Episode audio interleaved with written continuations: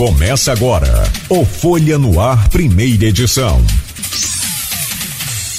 Terça-feira, 25 de outubro de 2022. Começa agora pela Folha FM, mais um Folha no Ar ao vivo em 98,3, emissora do Grupo Folha da Manhã de Comunicação. Prefeito Vladimir Garotinho hoje nos honra com a visita aqui nos estúdios.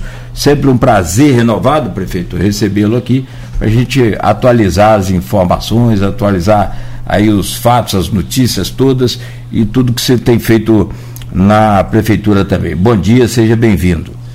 Bom dia, Cláudio. Bom dia, Luísio. Bom dia aos ouvintes da Folha FM. É um prazer voltar aqui, conversar, trocar ideia, falar um pouquinho do que a gente está fazendo e falar sobre o cenário da última semana da eleição presidencial também. É, já anunciei aqui e pedi para a gente antecipar o tempo, porque não vamos ter muito espaço para falar de futebol. Então pula essa parte aí. Saudações rubro-negras. não, mas parabéns. Hoje tem jogo treino para domingo. Para domingo não, para sábado, desculpa. Rapaz, o que eu falo não vale nada. Hoje é contra quem? É contra o, San o Santos. E sábado é a sábado decisão é a da, da Libertadores. Libertadores. Você não postou nada de, de Marcão esse final de semana aqui? Ele não foi dessa vez, ele mandou uma mensagem para mim dizendo que o filho dele estava com febre, por isso que o Flamengo ganhou. Pé frio era ele. Então... Eu tirei a zica. Bom, obrigado pela presença. Só para descontrair um pouco, semana meio tensa, já começou domingo com um tiroteio, então, né, bicho? A gente espera que ele termine em paz essa semana. Aloysio, bom dia. Bem-vindo aí a essa bancada mais uma vez, sempre importante contar com essa presença aqui. Aloysio Abreu Barbosa, bom dia. Bom dia, Cláudio. É, bom dia, Beto. Bom dia, Vladimir. Obrigado pela presença. Dá para conversar um pouco em dois blocos. Um sobre a eleição já ocorrida, 2 de outubro, as consequências aqui para o município, algumas próximas, como na Câmara. Pelo menos se imaginam que sejam, que sejam próximas, né? Tem alternativa. Mas, enfim, é, eu desculpa ao ouvinte telespectador, mas eu mordi a língua e não foi fazendo matéria de pesquisa presidencial, mas mordi a língua, estou com dificuldade pra, um pouco para falar. É... Bom dia, sobretudo você, ouvinte, pelo stream telespectador do Folha no Ar. Bom dia aí, as categorias que nos acompanham sempre nesse, nesse início de jornada, taxista, motorista aplicativo, professores. E é, para Vladimir, tô vendo que Vladimir é, é, o típico fanfarrão, fanfarrão rubro-negro, né? Eu sou rubro-negro, mas eu, eu, tenho, eu tenho uns dois pés, pés atrás e lembro que o último jogo que o Flamengo teve com o Santos, antes de pegar uma decisão, tomou uma sapatada do Santos é treinado para aquele argentino. Como é que é o nome dele? É. 2019. Que era o Sampaoli, né? Sampaoli. É, Jorge Sampaoli tomou uma sapatada de quatro lá em Vila Belmiro. Eu sou fanfarrão, eu sou otimista. Não, porque é, o, o, o tricolor. Não fanfarrão no bom sentido. Eu sei. O, o tricolor, o Botafoguense e o Vascaíno, eles têm uma torcida antes do time deles, é que o Flamengo se ferrar, né? Mas muito, muito disso acho que é por conta de, desse ufanismo rubro-negro, né? Todo, todo, todo Flamengo é maior, melhor, né? Eu, embora tenha sido acostumado com ser o maior, melhor o Flamengo, porque eu cresci vendo Zico, o seu filho vai hoje ao estádio, quando eu tinha idade do seu filho, eu ia ao estádio e via Zico jogar. Primeiro jogo que eu fui, 83, foi 7 a 1 Flamengo. Zico fez três gols. Rio, Rio Negro, né? Era um time. É um time do Amazonas, né? Naquela época o brasileiro tinha 90 clubes. Mas aqui do futebol para outra disputa, vamos falar aqui da, do nosso, como diria capítulo do nosso canavial. Era esperado, né, nessa eleição é, deputado, era esperado a reeleição de Rodrigo e de, e de Bruno Dauari. Eram esperados. Eram quase que pulo de 10. Se tivesse aposta legalizada aqui no Brasil, pagaria muito. Mas a, a, as apostas ficaram mais acirradas na disputa particular em Campos.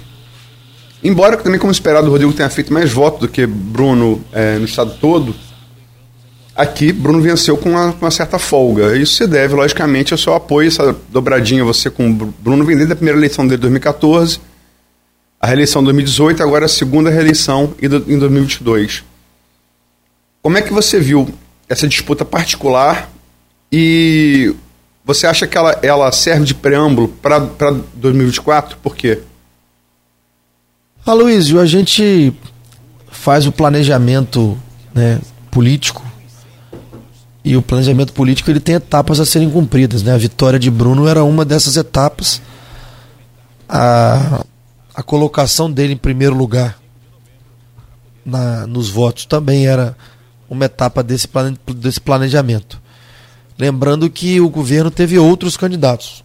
Teve o pastor Marcos Elias, vereador da base, fez cerca de 8 mil votos em Campos. Também se elegeu por Campos o vereador, né, agora eleito deputado Tiago Rangel, que teve apoio do governo. Teve vereadores da base apoiando, teve pessoas dentro da, da máquina do governo apoiando. Mas mesmo assim a gente contava que Bruno fosse o mais votado, era, era o nosso planejamento. Confesso até que a votação foi além do que todo mundo esperava. Bruno fez quase 48 mil votos em Campos, a maior votação da história. Mas é reflexo também do governo, do bom governo, da aprovação do governo. Aonde você abrir a urna, se Bruno não foi o primeiro, ele foi o segundo, muito próximo do primeiro. Então isso reflete a aprovação do governo por toda a cidade. Então a gente fica contente, porque a aprovação do governo deu a Bruno quase 48 mil votos. A aprovação do governo deu boa parte da votação do deputado eleito Tiago Rangel. A aprovação do governo deu também uma boa votação ao pastor Marcos Elias. A aprovação do governo também deu votos a alguns outros candidatos é, que foram apoiados por pessoas ligadas ao governo. Por exemplo, o deputado Jair Bittencourt teve apoio de um vereador da base, teve apoio também de algumas pessoas ligadas à Secretaria de Agricultura do município. Então, se a gente for somar a votação que vem derivada do governo, das pessoas próximas ao governo, da aprovação que o, que o governo tem, a gente tem um resultado eleitoral e, consequentemente, político muito positivo. Né? Então a gente está tá muito contente com o resultado. Lembrando que é só uma etapa do processo político, o processo político segue. Temos aí ainda mais 24 meses para a próxima eleição de 2024. Então eu posso dizer que nesse primeiro tempo do jogo, o resultado está muito satisfatório. Mas ainda tem mais 24 meses para trabalhar, para realizar, para entregar resultado e aí sim começar a pensar em 2024. Eu vou usar como exemplo, vou retroagir, eu falei do ano passado de 2000 e 2018, mas 2018 era encarado da mesma maneira. Você e Marcão disputaram para deputado federal, os dois foram bem votados, Marcão se elegeu por um foi engolido pela onda bolsonarista, né? Foi um acaso normalmente se elegeria. E a disputa particular aqui em Campos, entre vocês, também foi alcançada, foi encarada naquela época como preâmbulo para 2020 e você hoje é prefeito. Então você acha que o que valeu lá vale, vai valer para 2024? Por quê? Então, como eu falei, é um primeiro tempo a eleição de deputado. Naquela oportunidade, o ex-prefeito Rafael não elegeu ninguém, nem para estadual e nem para federal. Nós elegemos nós fizemos o deputado estadual mais votado da cidade. O Bruno bateu o recorde até então do Wilson Cabral. Da cidade? Desculpa, desculpa, desculpa. desculpa. Nada, tá ótimo. O Wilson Cabral, naquela oportunidade, né? Era o único candidato da máquina apoiado pelo ex-prefeito Mocabe e o Wilson Cabral fez 42 mil votos em Campos. Bruno fez 40, quase 48. Então, Bruno foi o mais votado para deputado federal. Tivemos aí muitas mudanças no percurso. Lançamos Juninho Virgílio faltando praticamente 12 dias para a eleição e mesmo assim ele fez 22 mil votos. Né? Não foi uma votação pequena para o tempo de campanha que ele teve. Ele fez praticamente 1.500 votos por dia. Né? Mas para deputado estadual, como já tinha uma candidatura mais consolidada, Bruno conseguiu ser o mais votado. Então reflete sim em 2024, é óbvio a eleição é feita de etapas. A gente cumpriu muito bem essa, essa primeira etapa e é aquilo que eu falei. É continuar trabalhando, continuar entregando resultado, porque 2024 faltam apenas 24 meses para a eleição de 2024. Né? Então, o que a gente quer é entregar resultado. Ontem, por exemplo, eu fui fazer o lançamento de uma obra importante ali no bairro do Santa Rosa, uma escola que a obra está parada há 11 anos. E as crianças estudando numa casa emprestada pela igreja ali no bairro do Santa Rosa. Foi uma festa no bairro ontem. Uma escola que vai vai poder abrigar, se eu não estiver enganado, 750 crianças ali no bairro. Escola bonita, moderna. Então a gente segue trabalhando e segue entregando serviço e tem muita coisa boa para acontecer. Muita coisa que está planejada para acontecer nos próximos dois anos. Então a gente tem consciência que o resultado foi muito bom, foi muito positivo. Repito, reflexo da aprovação do governo nas ruas. Mas vamos continuar entregando serviço, entregando qualidade de vida para o povo e aí sim começar a pensar mais efetivamente na eleição 2024 mais à frente um pouco. Você falou de Tiago Rangel. Tiago Rangel foi entrevistado aqui nesse programa é, pelo Cláudio, por Arnaldo, por mim. E ele contestou um pouco esse apoio que você falou que, que, que deu. É, palavras dele aqui, o Nogueira, tava, você lembra bem, o ouvinte também se lembra, que você ajudou não atrapalhando, foi a definição dele. Como é que você é, interpreta essa declaração dele? Eu não quero entrar em polêmica, né? O deputado, agora eleito deputado, sabe quais foram os nossos combinados, sabe que eu cumpri todos eles. Quem acompanha a política de perto viu que eu participei das reuniões dele, que eu fiz o possível. Dois vereadores da nossa base, liberados por mim, apoiaram ele. Pessoas dentro da máquina também apoiaram ele, enfim. Eu fui a reuniões dele, inclusive numa reunião emblemática que teve no comitê dele, né, onde ele gravou um vídeo onde eu dizia que ele era sim também um candidato do governo. Tem uma reunião, tem um vídeo que ele foi inclusive patrocinado, impulsionado durante a campanha. Depois teve a reunião dele na Multiplace grande que eu fui também, disse a mesma coisa, que a população podia entender e podia ali as lideranças ligadas a ele podiam dizer na rua que ele era também um candidato apoiado pelo prefeito. A aprovação popular, que é medida, né, tem pesquisa sobre isso e também se reflete na eleição de Bruno, que é a pessoa mais próxima a mim. Então eu dei as condições para que ele pudesse trabalhar. Né? Desejo toda sorte a ele, que ele faça um bom mandato, represente a, a nossa cidade, que a gente possa continuar parcerias futuras. Eu disse isso a ele numa reunião recente, lá na prefeitura, que a gente quer construir política junto, quer fazer política junto, mas tudo tem o seu tempo, tudo tem a sua, o seu momento. Hoje a gente vive um momento aqui em Campos de terminar a eleição presidencial. É importante que essa eleição termine. Vai terminar agora no próximo domingo. A gente possa avaliar os, os resultados como um todo e aí sim fazer as composições políticas necessárias para seguir o, o, governo. Então foi basicamente assim a nossa conversa. E assim que acabar a eleição presidencial, a gente vai voltar a falar, vai voltar a conversar. Inclusive, eu liguei para ele ontem, convidando para ele vir na carreata que teremos amanhã. E aqui para todo o público, o governador Cláudio Castro confirmou que vem. Ele hoje deve estar saindo aí do período de repouso do H1N1. Hoje, terça-feira, então amanhã está confirmada a presença do governador Cláudio Castro aqui no evento junto do senador Flávio Bolsonaro. É, eu ia perguntar, eu perguntei antes, antes de você, eu vou entrar no, no bloco seguinte, né, Cláudio Castro. E Thiago, vem também? Eu ontem liguei para ele. Ele falou que ele está no Rio, que ele ia tentar se programar para vir. Né? Assim como também falei o telefone com o deputado Rodrigo Bacelar, também chamei para vir. Então, eu estou convocando as forças políticas da cidade que estão apoiando o Bolsonaro. Né? Como o Cláudio Castro, que é o governador e lidera também esses movimentos aqui, o movimento das lideranças políticas estão está vindo. Eu convidei também todas as outras lideranças para que pudessem vir. Não sei se virão, mas foram, foram convidadas. E Tiago Rangel aqui, ele não declarou voto a presidente. Rodrigo, todo mundo sabe, é, é aliado de Cláudio Castro, Cláudio, mesmo partido de, de, Bolsonaro, PL. Como é, que, é, como é que foi a recepção de Tiago e, sobretudo, de Rodrigo, seu convite?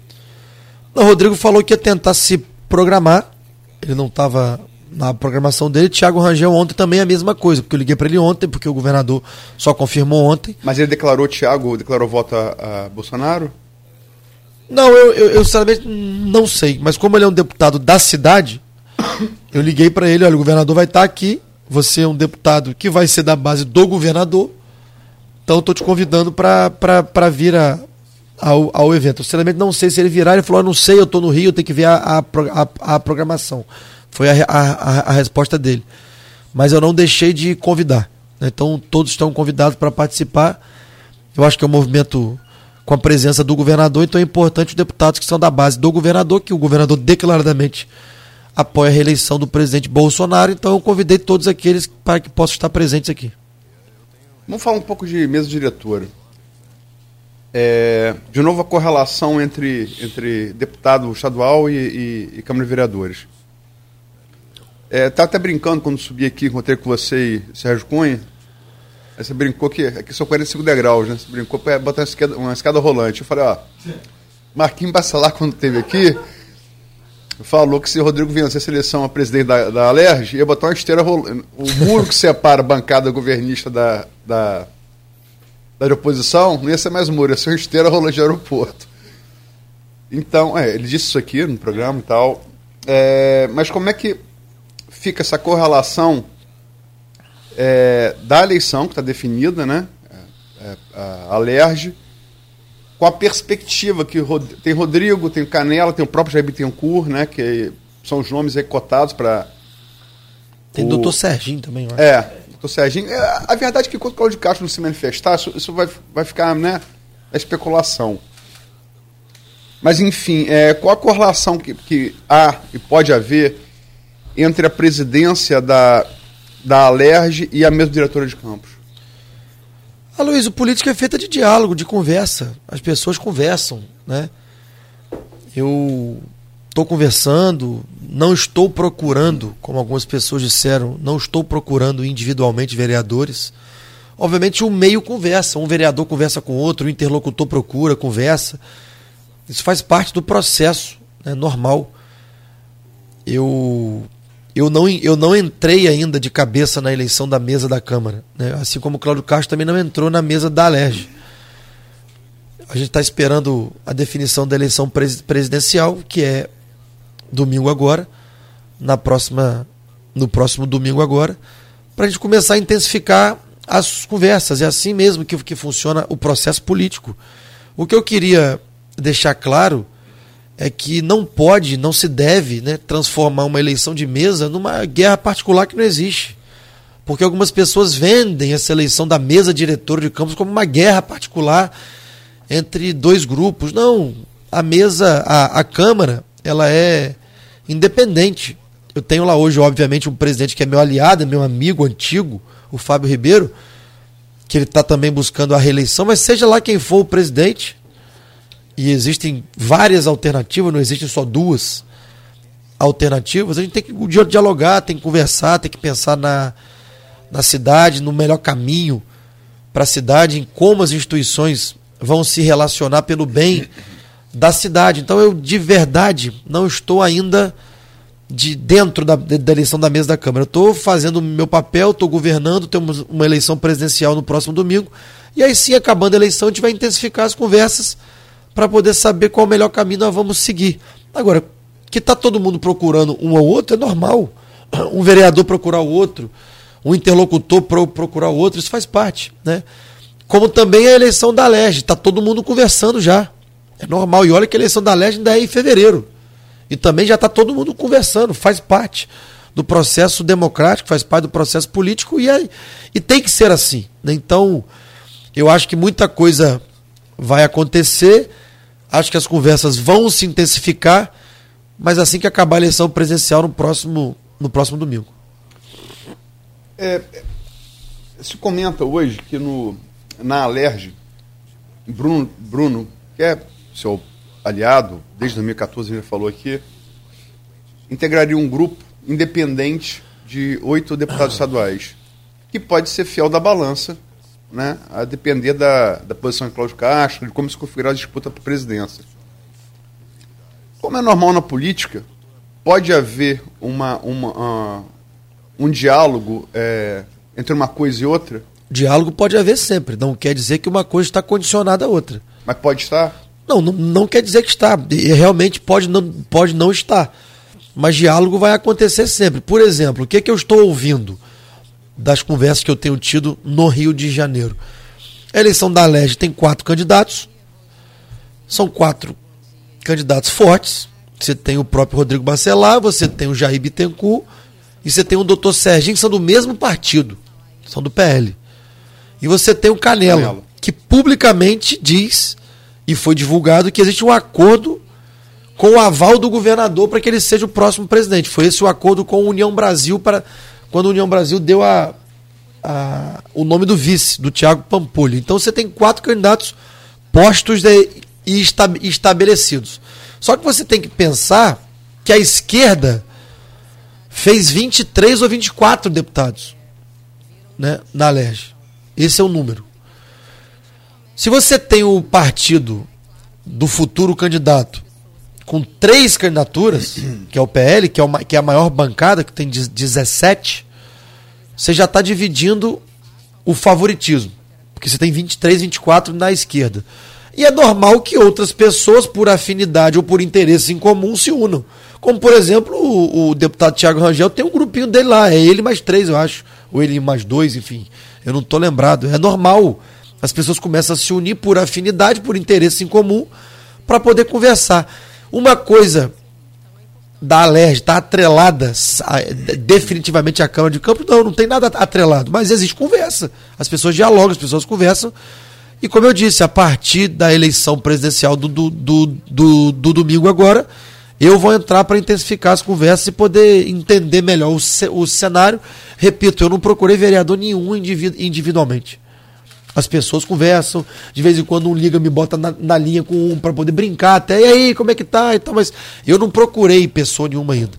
Então eu acho que esse processo é, político ele tem que, que ser conduzido de maneira coerente, tem que ser conduzido com muita paciência. E repito, a Câmara ela é um poder independente. O prefeito pode ter as suas preferências, mas ela é um poder independente, independente do resultado que vier. A gente tem que dialogar, tem que conversar e nós vamos conversar muito. É, conversar. É... Dentro do possível, né? Conversar dentro do, do possível. É... É, é, é meio que consensual, logicamente você não obrigado a concordar com a análise, mas é meio consensual que o seu governo tem colhido mais feitos administrativos do que o governo Rafael. Isso é uma coisa meio consensual. Também é, tem uma realidade financeira por conta do, do, preço do petróleo subindo de novo mais favorável. Embora não seja só isso, mas enfim, é uma. Campos é petrorrentista. O preço do petróleo sempre. Como foi com sua mãe em 2014? Ladeira abaixo depois do, daquele despencar do preço do barril Brent. Ao mesmo, ao mesmo tempo, é, o governo Rafael ele demorou, a crise com o legislativo ela estourou ali em novembro de 2019. Então demorou três anos para acontecer. E no seu governo foi em cinco meses. É, é correto afirmar que o seu governo é mais exitoso em termos administrativos, mas ele, ele, ele politicamente ele, ele sofreu um desgaste muito grande antes do que, do, do, do que deveria? Aloysio, é, o problema com o legislativo que aconteceu foi porque eu precisei, para ajustar a cidade, de mandar um pacote de medidas para a Câmara que naquele momento era impopular. E eu mandei, se eu não estiver enganado, 13 projetos, 12 foram aprovados e um não foi, que era a questão do Código tributário. tributário. Talvez o que alguns vereadores mais novos que tenham que se elegeram no primeiro mandato não entenderam e talvez alguns mais antigos é, tiveram uma certa influência na decisão dos mais novos, é que você não consegue ajustar a cidade se você não cortar um pouco na carne. Não tem jeito. A cidade estava completamente desajustada. E eu tinha um problema grave, que era uma decisão, uma determinação do Tribunal de Contas do Estado, em que a prefeitura não podia mais pagar salário de servidor com royalties do petróleo. E eu não tinha recurso próprio suficiente para bancar a folha. Não tinha. Então eu tinha que propor um acordo com o tribunal. Era a única saída que a cidade tinha, não era que Vladimir tinha, que a cidade tinha. E eu tive que mandar o projeto para a Câmara. Eu não tinha opção. Ah, mas isso gerou uma crise. Talvez por pela, pela pressa, né? e pela necessidade de aprovar o acordo com o tribunal, o assunto tenha sido pouco debatido. Eu faço aqui uma, uma autocrítica, Mas era, era, era a pressa, era a Desculpa, necessidade. É, Fábio Ribeiro também fez essa autocrítica aqui. Então, mas então, Ah, eu- não, não, só então, só tô endossando. Mas pela pressa que a cidade tinha em aprovar um acordo com o tribunal, eu tive que mandar aquilo para a Câmara. Os vereadores sabiam, talvez não tenha sido tão debatido, mas os vereadores sabiam, todos eles sabiam que teria que ser mandado para a Câmara, mas alguns não quiseram eh, dividir o desgaste com o executivo.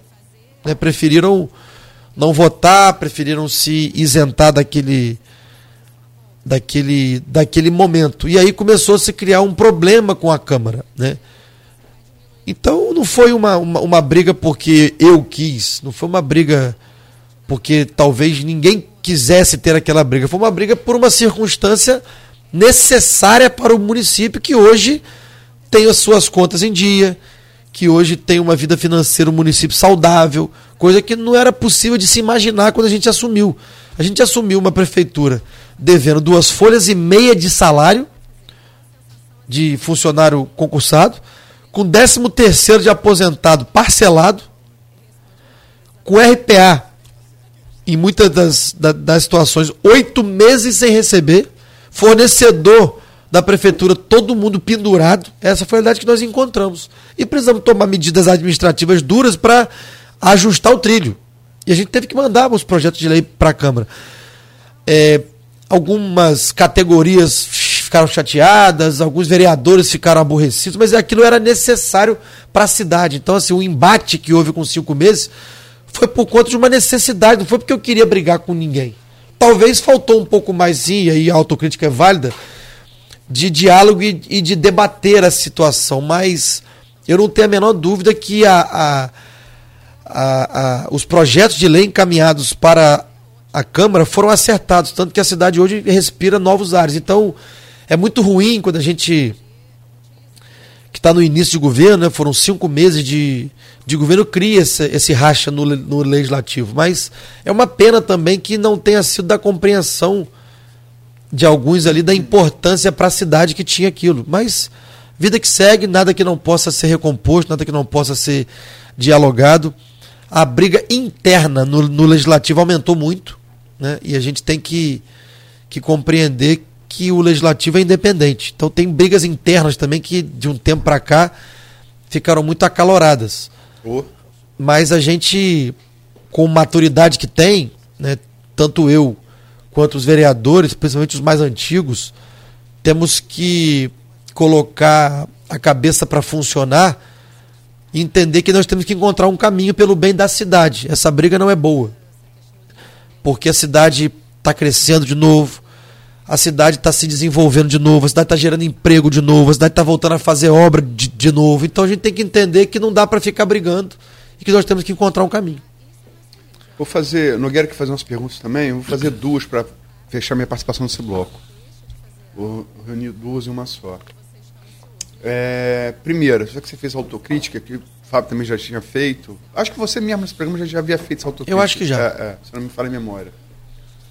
Da, podia ter havido mais diálogo. É, podia ter havido também é, uma maior participação sua, individual, enquanto prefeito, nesse processo com a Câmara, você talvez tenha delegado isso, isso, isso integralmente a Fábio, você hoje talvez faça a minha culpa, primeira pergunta.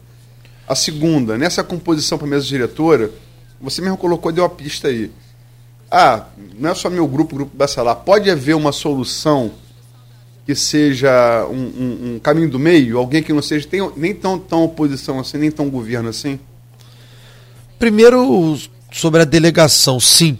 Né, eu repito, muito problema administrativo, muito, para poder resolver. Eu deleguei essa relação Câmara-Governo ao presidente da Câmara e também ao líder de governo. Né? E hoje, com as coisas mais ajustadas, eu quero ter essa relação mais próxima com os vereadores. Não consigo também todo dia atender vereador, porque a, a- a vida é corrida, as questões administrativas são corridas, mas eu quero sim ter essa relação mais próxima com a Câmara e mais próxima com os vereadores. Mas lá atrás, início de governo, muito problema para poder resolver, eu sim deleguei essa questão mais ao presidente da Câmara e ao líder de governo. Mas gostaria de ter, agora do próximo biênio, uma relação mais próxima e mais ajustada individualmente com os vereadores. Sobre a sua pergunta de um caminho do meio, eu acho que a Câmara precisa conversar internamente. Né? Eu acho que é possível, mas eles precisam conversar internamente. Isso é uma questão que o legislativo precisa se entender. Como eu disse, se acirrou demais a briga interna.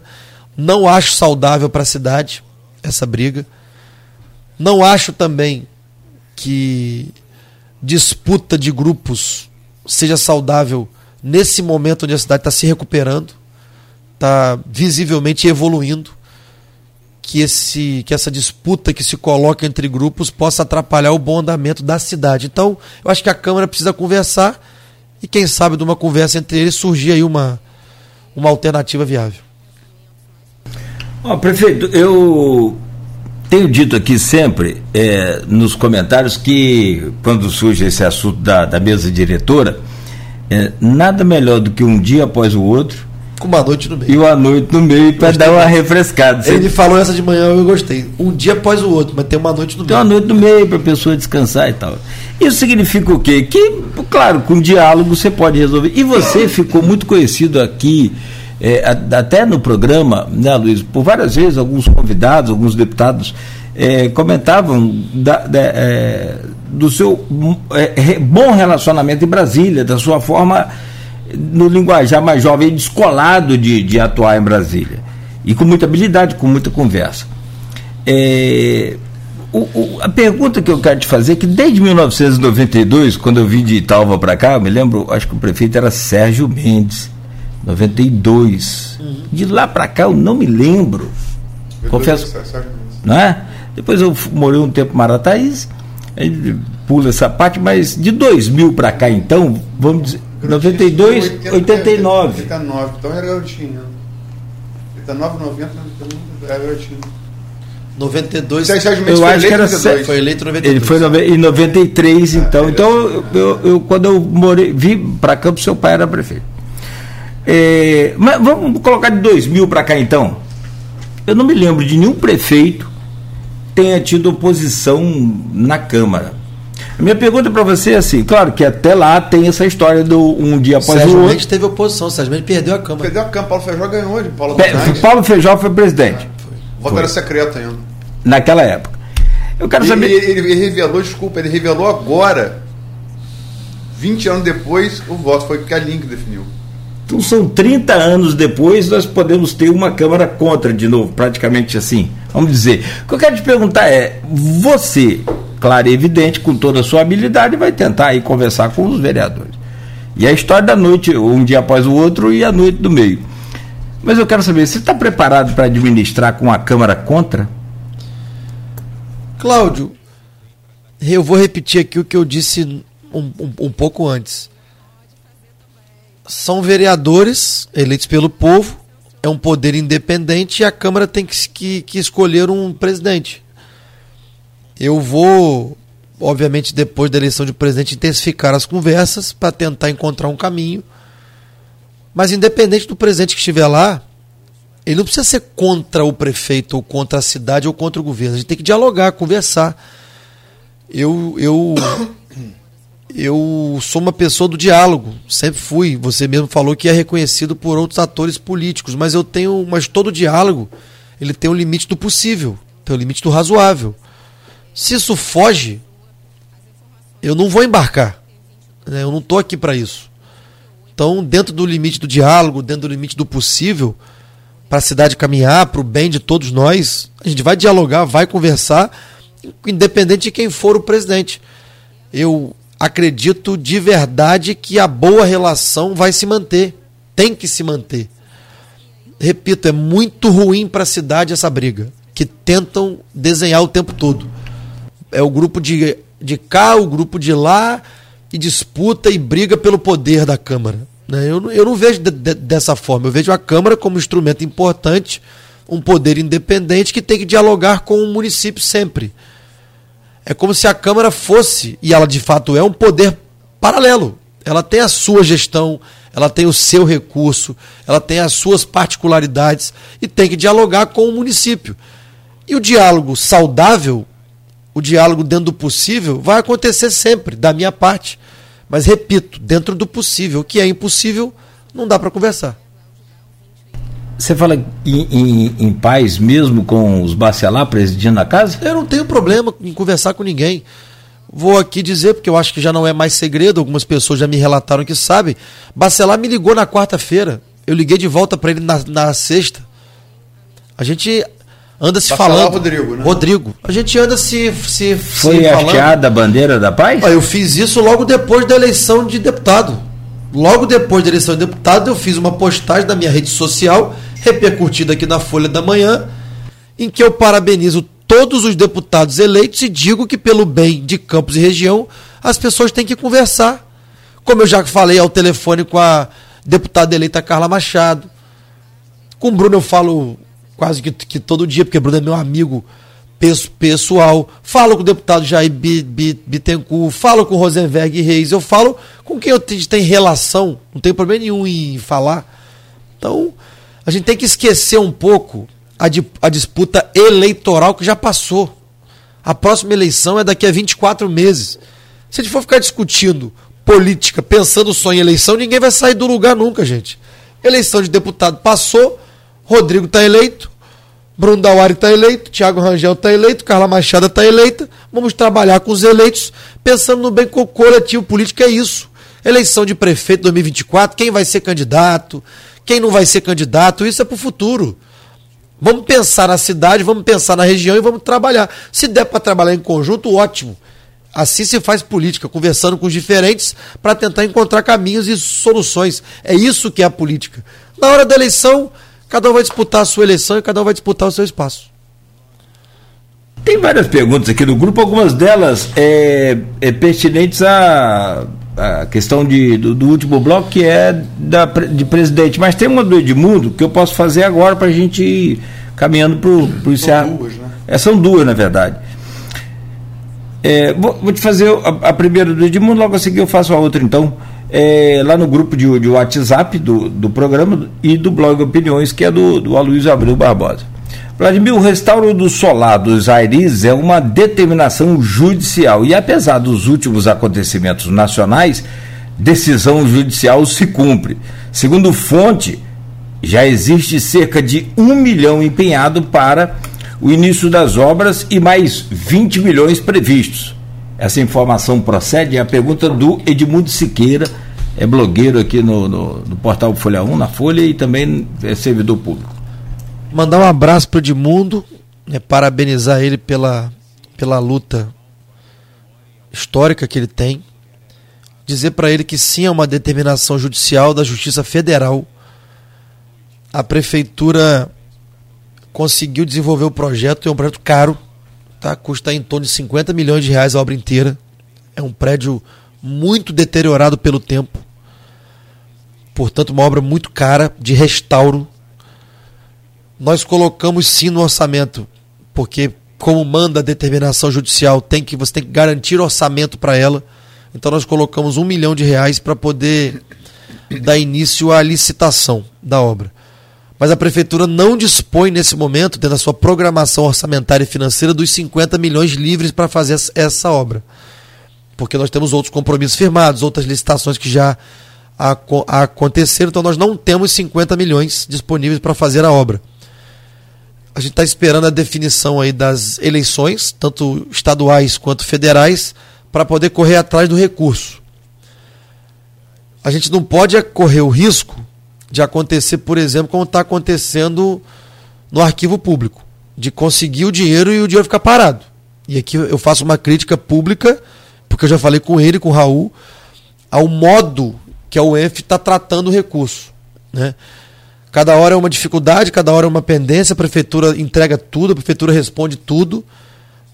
E segundo o Raul, porque eu estive com ele há pouco tempo na feira de oportunidades, isso é uma questão interna da UENF, de trâmite burocrático da UENF, de segurança jurídica para a UENF e, e o dinheiro não, não anda. O dinheiro está na conta, depositado, se eu não estiver enganado, desde maio, Tá rendendo juros? tá lá rendendo juro para o EF. Tá Preocupação, você vai ter que devolver também esse dinheiro. Não sei qual é o procedimento dessa é, lei, né? Isso é uma outra questão, porque, segundo o Raul, ele colocou o dinheiro num fundo de pesquisa. E que, por ser fundo de pesquisa, não precisaria devolver. Foi o que o Raul me disse. Né? O André Siciliano está em Campos ainda, inclusive. Sai daqui, eu devo encontrar com ele, porque eu gosto muito do André, isso, isso, isso é público, vou dar um abraço nele. E vou até perguntar para ele, André, volta ou não volta? Vou até fazer essa pergunta para ele: o dinheiro volta ou não volta? O dinheiro está lá, parado, depositado. Eu, eu, eu no serviço público também, eu sou, eu sou prefeito, mas não dá para a gente entender que vai virar o ano e o dinheiro não, não o projeto não sai. Deixa eu engatar uma pergunta nessa resposta sua. Dadas as dificuldades que são notórias, o dinheiro liberado há um ano, nenhum prego ter sido colocado no arquivo público, no salão dos jesuítas, se houver uma nova oportunidade de, de um acordo desse, vocês vão buscar uma pessoa jurídica diferente que não o INF para tentar fazer essa ponte? Muito provavelmente. Porque no primeiro momento, quando eu solicitei o recurso ao André Siciliano e o deputado Bruno Dawari fez essa intermediação também, por ser um dinheiro de sobra de duodécimo da Alerj, ele só poderia encaminhar para alguma alguma entidade estadual. estadual. E na época a gente decidiu encaminhar para o ENF. Se houver outro caminho, não sei se há, mas já me disseram que há, desde que seja aprovado pelo plenário da Alerj, pode ser que haja outro caminho, nós vamos buscar outro caminho, porque o que a gente quer é que a obra aconteça, independente de quem vai receber o, o, o, o recurso. É, não necessariamente precisa ser o município de Campos, mas eu soube, por exemplo, que desde que aprovado no plenário pode ser pelo consórcio intermunicipal. Foi o que me disseram que alguns outros projetos foram encaminhados pelo consórcio porque foram aprovados pelo, pelo, pelo plenário. E aqui não vai uma crítica é, pessoal ao Raul, né? vai uma crítica à instituição EF porque não anda. Com todo o respeito que eu tenho ao universidade extraordinária, mas o recurso não anda. Tudo que eles pedem à prefeitura o tempo todo a gente responde. Toda a documentação que eles pedem a gente manda. E, e, e, e o recurso está lá parado. E daqui a pouco vai acontecer o pior. Porque com essa chuva forte que deu aí, que é uma chuva, é um evento da natureza, foi uma chuva muito forte, com muito vento. Muitos, muitos locais entrou água, muitos locais alagaram, e o arquivo público enfrenta dificuldade. Daqui a pouco vai molhar o nosso arquivo todo. Nós vamos perder a história de Campos, a história da região que está guardada lá. Então, assim, fica aqui o meu pedido público. Liberem o recurso, façam a licitação, contratem o projeto. O que me parece, sabe, é, existe um acordo de cooperação técnica entre a prefeitura e uma empresa especializada em projetos e em captação de recursos. Essa empresa, Sabra. a Sabra, essa empresa já tem uma pré-autorização do IFAM para fazer a primeira etapa da obra, que é o telhado. E como é obra de restauro, você não tem o projeto completo. O IFAM te dá a primeira autorização para o telhado, depois do telhado pronto, ele te dá outra autorização para outra parte, depois dá autorização para outra parte. Só a Sabra tinha esse projeto. O que está tá aparecendo para todo mundo é que tem outras empresas nesse espaço de tempo, de maio até agora, se habilitando junto à Infam para poder fazer a obra também e aí o Raul poder licitar. É, é, é o que parece, porque a UENF está insegura em fazer, de repente, uma contratação da única empresa que tem o, o, o, o projeto e que, é ele está e, o que, e ele está ganhando tempo para que outras empresas possam se habilitar junto ao IFAM para poder disputar uma licitação. Tá bom, mas e se não conseguir habilitar junto, junto ao IFAM? Porque não é fácil, não. É difícil. Então, assim, eu, por exemplo, quando tive que matar no peito e fazer uma obra emergencial no Hospital Geral de Guarulhos, eu fiz porque era necessário fazer. O hospital estava caindo, estava chovendo dentro. Eu matei no peito, fiz uma licitação emergencial e botei o hospital de pé. Então, assim, nós gestores, às vezes, temos que assumir o risco, matar no peito e resolver. Então, assim, é uma sugestão aqui que eu dou, Raul. Eu sei que ele pode estar preocupado com o futuro, com a questão jurídica, mas o solar, o solar não, desculpa, o solar do, é, Jesus, é o solar o arquivo, tá chovendo dentro. Nós vamos perder o nosso patrimônio. Se fosse eu se o dinheiro estivesse na conta da prefeitura, eu já tinha feito um, um emergencial com laudo técnico, com parecer da procuradoria, com parecer do IFAM, dizendo que o prédio está chovendo dentro, que tem autorização para poder contratar aquele projeto e, e, já tinha feito. Mas é uma questão interna de cada instituição. A UENF não se sente à vontade em fazer. Não, se... é, tem, tem, umas perguntas, acho que para encerrar esse bloco tem três aqui que eu acho não. A Edmundo Siqueira respondeu aqui, acho que falta determinação. É, não opinião, minha. Não, não, opinião do Edmundo Siqueira. Ok. Do, é, é, falta determinação de quem está com dinheiro. Da UENF, ele recuperou agora. não minha. Eu repito, quando eu precisei fazer, e não é simples fazer para um gestor público, não, tá? Toda contratação emergencial pode haver questionamentos, a gente entende. Mas, por exemplo, no, no, caso do Hospital Geral de Guarulhos, tinha laudo do CREMERG, tinha laudo da Defesa Civil, tinha imagem chocante de chovendo dentro. Sim. Eu matei no peito, peguei um, um, um, parecer, peguei os laudos e fiz a contratação emergencial. E hoje o hospital está lá de pé. Se eu não tivesse feito, talvez estivesse chovendo dentro até hoje. Deixa eu fazer outras perguntas aqui de outros assuntos. Tem uma, eu estou tentando achar, mas não consegui achar, pula aqui o comentário. Mas é, uns dois ouvintes perguntaram sobre a questão da aprovação automática, que é bastante polêmica, né? Por que aprovação automática? Primeiro, isso foi uma, uma deliberação do Conselho Municipal de Educação. Isso não foi uma decisão do prefeito e nem do secretário Marcelo. Foi uma deliberação do conselho. Eu, inclusive, recebi uma ligação do ex-secretário de Estado de Educação, Wagner Victor, que é meu amigo pessoal, trabalhou com meu pai, trabalhou com a, a, a minha mãe, e disse que foi muito acertada a decisão. Porque, devido à pandemia, um dos maiores problemas gerados pela pandemia é a distorção em idade série. Né? E que essa questão da aprovação automática que estão questionando tanto é uma política pública implementada em várias cidades do Brasil para corrigir um problema grave que é a distorção de idade séria. Mas repito, foi uma deliberação do Conselho Municipal de Educação. Provavelmente foi debatido lá, provavelmente não, foi debatido lá por três ou quatro sessões do Conselho Municipal de Educação, aprovado pelo Conselho Municipal de Educação e depois sancionada é, em portaria pelo secretário Marcelo. Fala em conselho, tem uma pergunta aqui do Renato Siqueira, arquiteto, no grupo também do WhatsApp.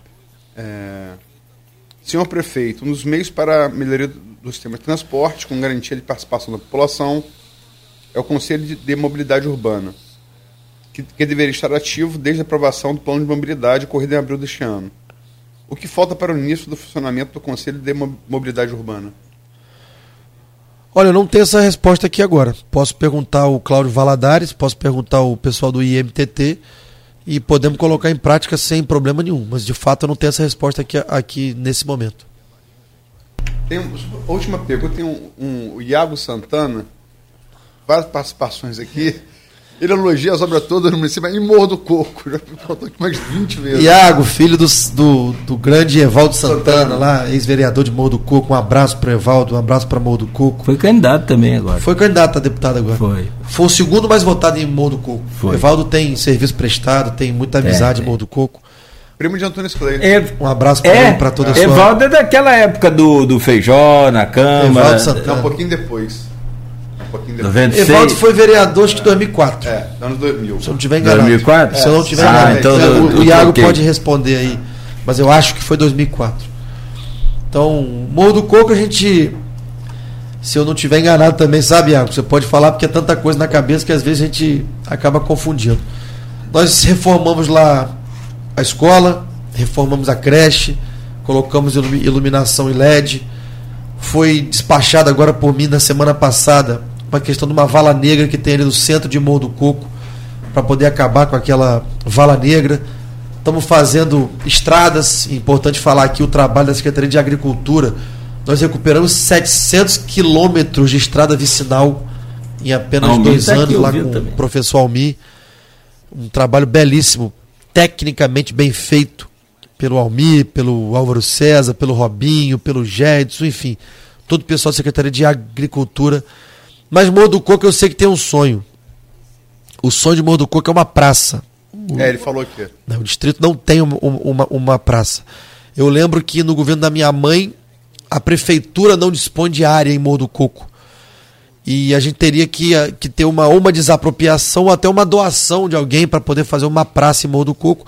Eu realmente não me lembro aqui de cabeça se chegou a encontrar essa área. Né? Acho que até falaram comigo que teria uma área, mas que não era no centro de Morro do Coco, enfim. Mas a comunidade deseja muito uma praça. Né? E se tivermos uma área, a gente vai buscar aí ajuda de deputados, vamos buscar no orçamento próprio da prefeitura, de repente, para atender a comunidade de Morro do Coco, fazer uma praça lá, porque eu sei que é importante para todo mundo lá. Oh, o Iago tá falando que consegue a área. Mas se conseguir a área, mas ele consegue doação? Se conseguir uma doação de área, mais é, fácil ainda. É que para comprar fica mais complicado, né? Bom. Deixa eu fazer só uma última pergunta aqui da Helene Leão, do Ciprasep. Vai lá. A pergunta sobre o Prev Campos. Campos ainda não fez adequação à emenda 103. Quando será votado? Está na Câmara já há bastante tempo. Inclusive, eu peço a Elaine que, se possível, nos ajude nessa aprovação. E aqui eu já vou dar um dado. Ontem, em reunião com a controladoria do município, está aumentando o déficit no Prev Campos por conta da não adequação, porque está se aposentando muita gente então a conta da Previcampo está ficando mais cara para se, se, se pagar. E como não tem entrada de recurso, não há novos concursados, não há novas pessoas contribuindo, está aumentando o déficit. Então é importante a adequação à emenda 103, porque nós vamos elevar a alíquota que a prefeitura paga para 20%. Hoje está 14, 14. O funcionário paga 14, a prefeitura paga 14. A prefeitura quer pagar mais. A prefeitura quer pagar 20%. É o que estava no estudo técnico feito pela empresa co contratada pela Prev Campos. Só que está na Câmara e não vota. Por quê? Não vota, porque no início o próprio sindicato teve lá questionando algumas, algumas questões, depois houve um acordo, o sindicato se, se entendeu com a, com a Câmara, mas não vota, está lá. É uma questão interna da Câmara. Eu vou, mais uma vez, essa semana reiterar a necessidade. Está aumentando o déficit. Sim. Repito, tem mais pessoas se aposentando, ou seja, a conta de pagamento da Previcampo está aumentando para os aposentados e pensionistas e tem menos gente contribuindo. Então, se temos que votar isso esse ano urgentemente. Isso já está lá, Luiz, se eu não estiver enganado, desde março para ser votado. E aí fica aqui um pedido público à Câmara de Vereadores, inclusive ao sindicato, ao Ciprozé, para ajudar nessa construção com a Câmara de Vereadores, para votar, de preferência rápido, né, na próxima semana ou no próximo início do próximo mês, porque isso é importante para a cidade, é importante para os aposentados, é importante para os pensionistas. E nós temos que fugir dessa briga na Câmara. Ah, porque os grupos estão duelando e não votam uma coisa que é importante para o servidor aposentado. Então tem que votar muito boa pergunta da Elaine. Peço inclusive a ajuda do sindicato para poder pautar essa, essa questão e votar logo ainda, se puder, esse mês. Para terminar o bloco, se me permite, Nogueira, Elaine completa aqui um pedido do sindicato para votar e com certeza estamos juntos nessa demanda, juntos, eu creio, esse Prozep. Sim, é importante. Aqui não tem disputa nenhuma, é importante para o aposentado. Tem também o Mi Júnior aqui, seu secretário de, de Agricultura, é, ex-reitor da UENF. Fica fácil fazer quando o prefeito e o vice-prefeito apoiam. Algumas ações demoraram mais, mas teremos o 2023 de grandes conquistas e ano de maior investimento de campos na agricultura. Ponte, terminal pesqueiro, assistência técnica. Posso dar uma palavrinha só nessa, Pode. nessa é, só, fala? Só posso falar a, a última? Lógico, lógico. JC Cordeiro, Luiz, por favor, pergunta sobre o posto de bombeiros na Baixada em parceria com o governo do Estado. Visto que a prefeitura conseguiu a área. Obrigado. Falando sobre o Almi, primeiro, é, parabenizar o trabalho dele de novo. Né? Eu costumo brincar e dizer a verdade, né? não, é nem, não é nem brincar. O prefeito não é nada se não tiver uma equipe para ajudar, uma equipe para realizar. A gente tem que valorizar quem está junto com a gente e quem bota a mão no batente todo dia. O prefeito diz o que quer e, e dá condição para quem trabalha rea, realizar. Né? E a gente muitas das vezes vai para a linha de frente junto ajudar a realizar. Mas sem equipe a gente não faz nada. Então, parabenizar o trabalho do Almi. Esse ano, Campos já vai ter pago, efetivamente pago. É, se você somar os quatro anos do ex-governo, Rafael, esse ano de 22, o que a gente vai pagar efetivamente de, de, de trabalho realizado pela agricultura é mais do que os quatro anos somados. Só esse ano.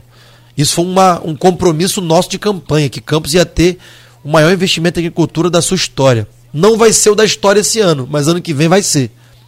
Dentro do nosso planejamento, nós temos 36 pontes de concreto no interior, onde vai ajudar o pequeno produtor a escoar a sua produção.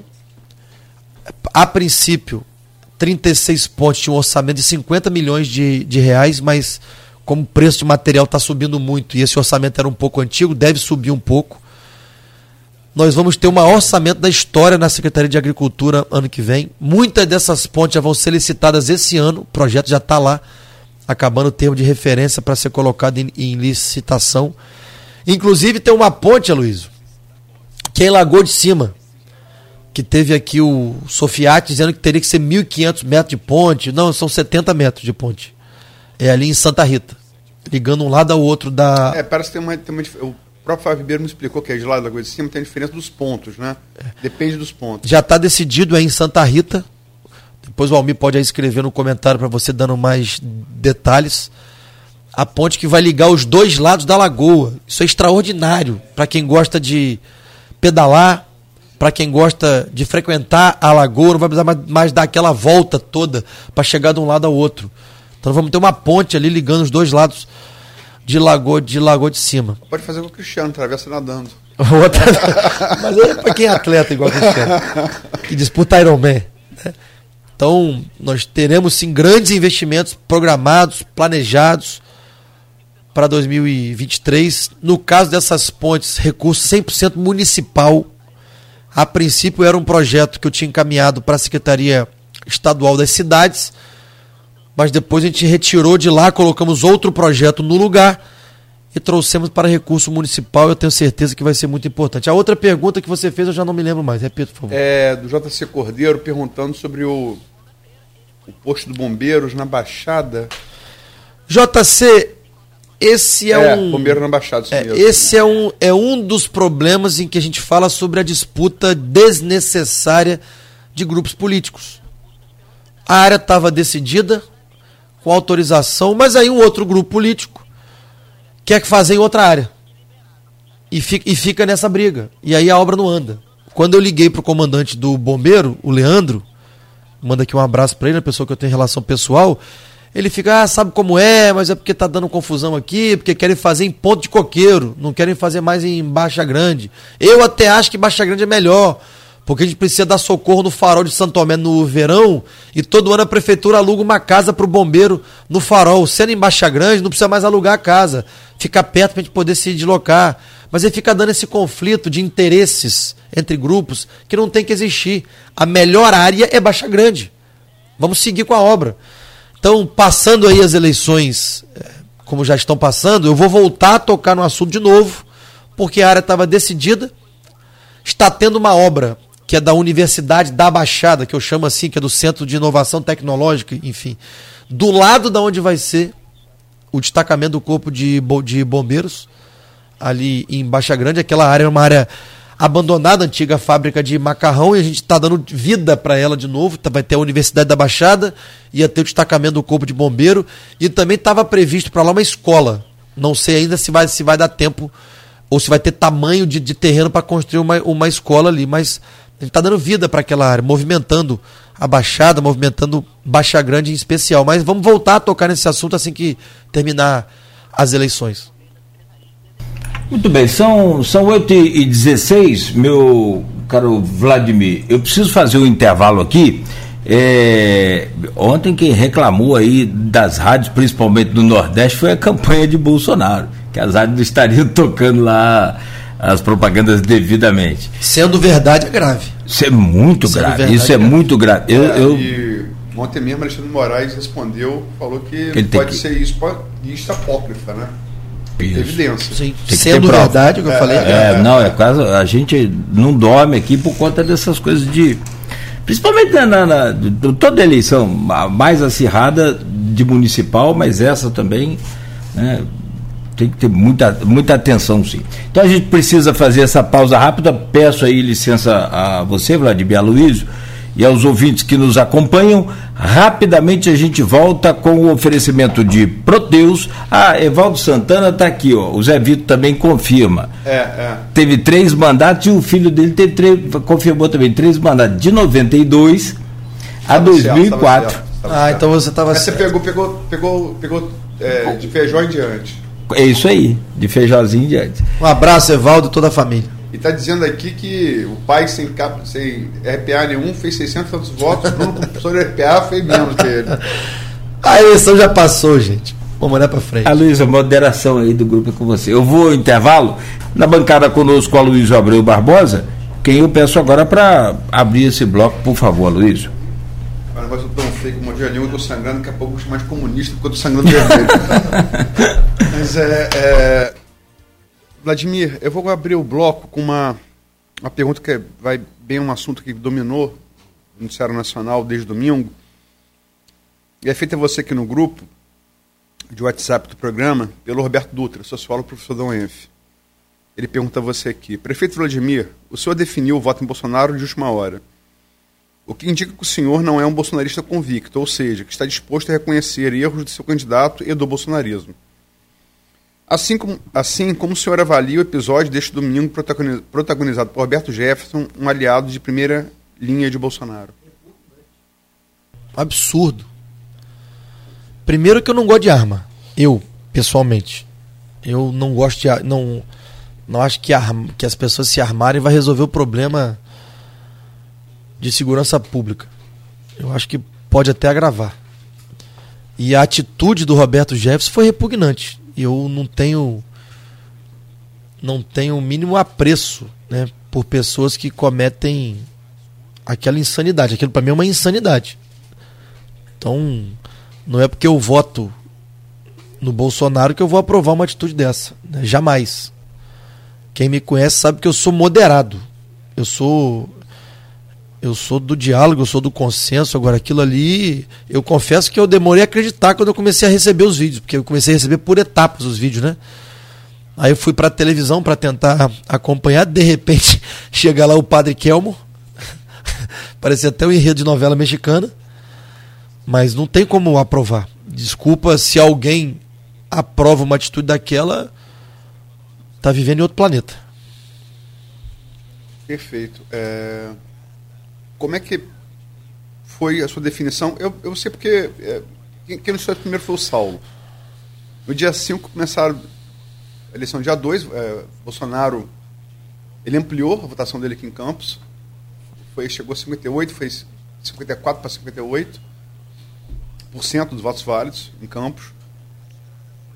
No dia 2, no dia 5, apareceram as faixas na cidade. Saulo noticiou, cobrando, quer dizer, uma cidade majoritariamente bolsonarista foi um dos poucos municípios do Norte Noroeste que ampliou isso.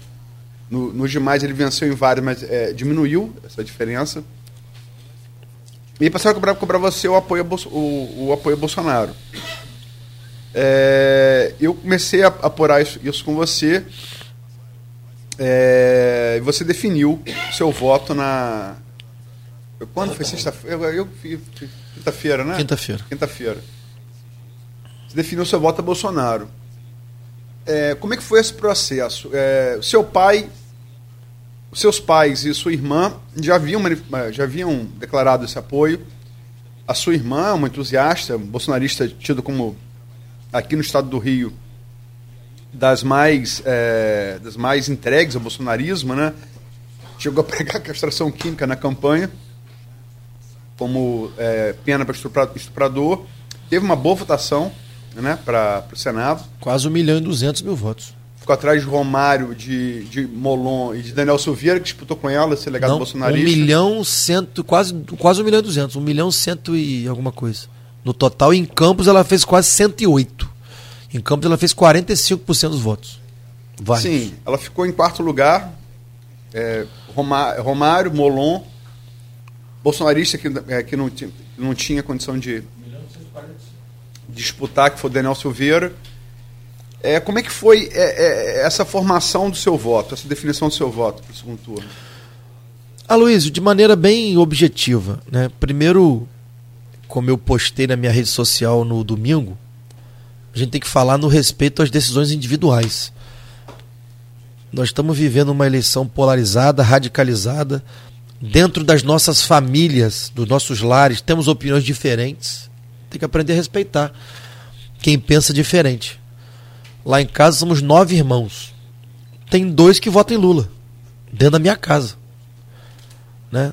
Tenho dois irmãos que votam em Lula. A gente tem que saber respeitar as diferenças, saber entender os porquês. A gente tenta dialogar, tenta conversar, tenta convencer.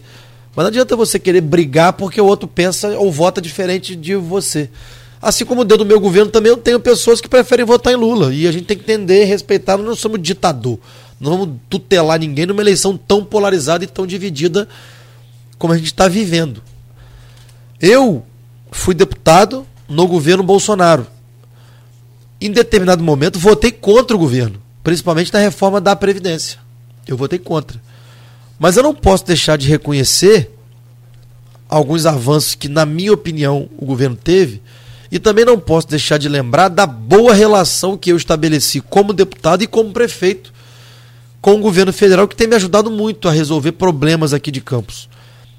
Liberação de recurso, liberação de obras que estavam paralisadas, de infraestrutura, na área de saúde, de respiradores que eu, enquanto deputado, consegui aqui, se eu não tiver enganado o número, eu consegui quase 80 respiradores para o município de Campos enquanto eu era deputado federal junto ao governo federal. A obra do Hemocentro, que estava lá parada desde 2013 ou 2014, a Clarissa, deputada federal, junto ao governo federal, conseguiu liberar a obra para poder reiniciar a obra. Eu estou asfaltando algumas ruas de campos com o dinheiro do MDR, que é do Ministério de Desenvolvimento Reg Regional. Então, assim, existe parceria, existe reciprocidade. Então, eu também recebi pedido do governador Cláudio Castro, que é um parceiro, que é um amigo, que tem ajudado muito o município de Campos. Ele está engajado na campanha do Bolsonaro. Então, a minha opção. Ele pediu o voto. Ele me pediu o voto também. Então, a minha opção, ela leva em conta o meu bom relacionamento, leva em conta o que eu tenho conseguido para o município de Campos, desde que eu sou deputado federal e agora também como prefeito, leva em conta a parceria com o governo estadual. Então, é, e repito, a, a, a, escolha ela precisa ser respeitada, tanto a minha quanto a de qualquer outra pessoa. É a minha opção não tinha agenda marcada em Campos é, de rua. Mas o Flávio me ligou na semana, na semana passada, dizendo que foi um pedido da Clarissa que sim, ele viesse a Campos. E a gente está agora ajudando a organizar. O evento não é do Vladimir, também não é da Clarissa. Ontem, inclusive, eu tive uma, um encontro com alguns movimentos aqui de direita de Campos, que estão organizando esse movimento junto. Falei, olha, o evento não é meu, o evento não é de vocês, o evento é para os eleitores do Bolsonaro em Campos que é a maioria, como você viu pelo, pelo primeiro turno. E acho, e aí é o achismo de quem conhece um pouco de número e, e de pesquisa, que não vai ampliar muito também. Deve ficar aqui em 60 a 40, 68 a, 62 a 38.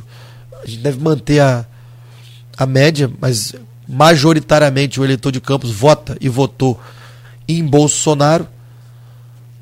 E eu estou ajudando a organizar um movimento para quarta-feira. Vão ser dois atos em Campos, primeiro uma carreata e depois um ato público no final da Avenida Pilinca. Não é um comício, como estou divulgando, é um ato público.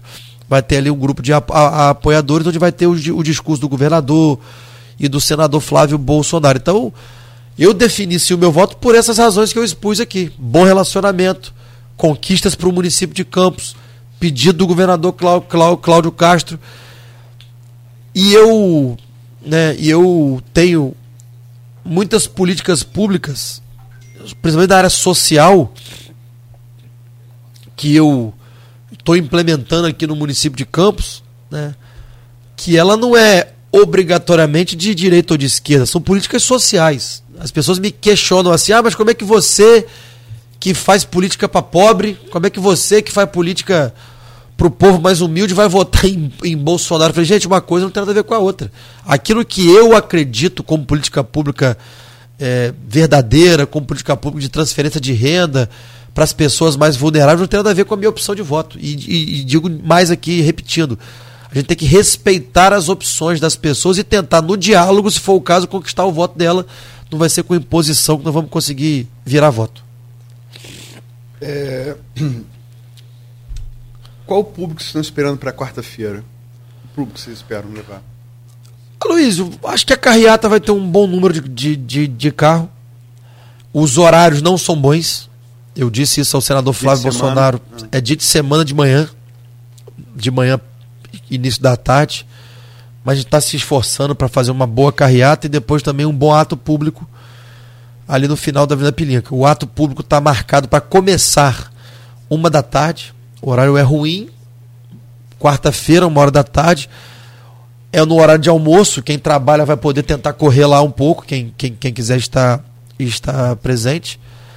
Mas é um, é, um, é um horário um pouco ingrato, mas eu tenho convicção que o público vai ser bom até pelo momento eleitoral, véspera de eleição, eleição muito polarizada, muito acirrada. Vamos ter presença do governador, do senador Flávio Bolsonaro.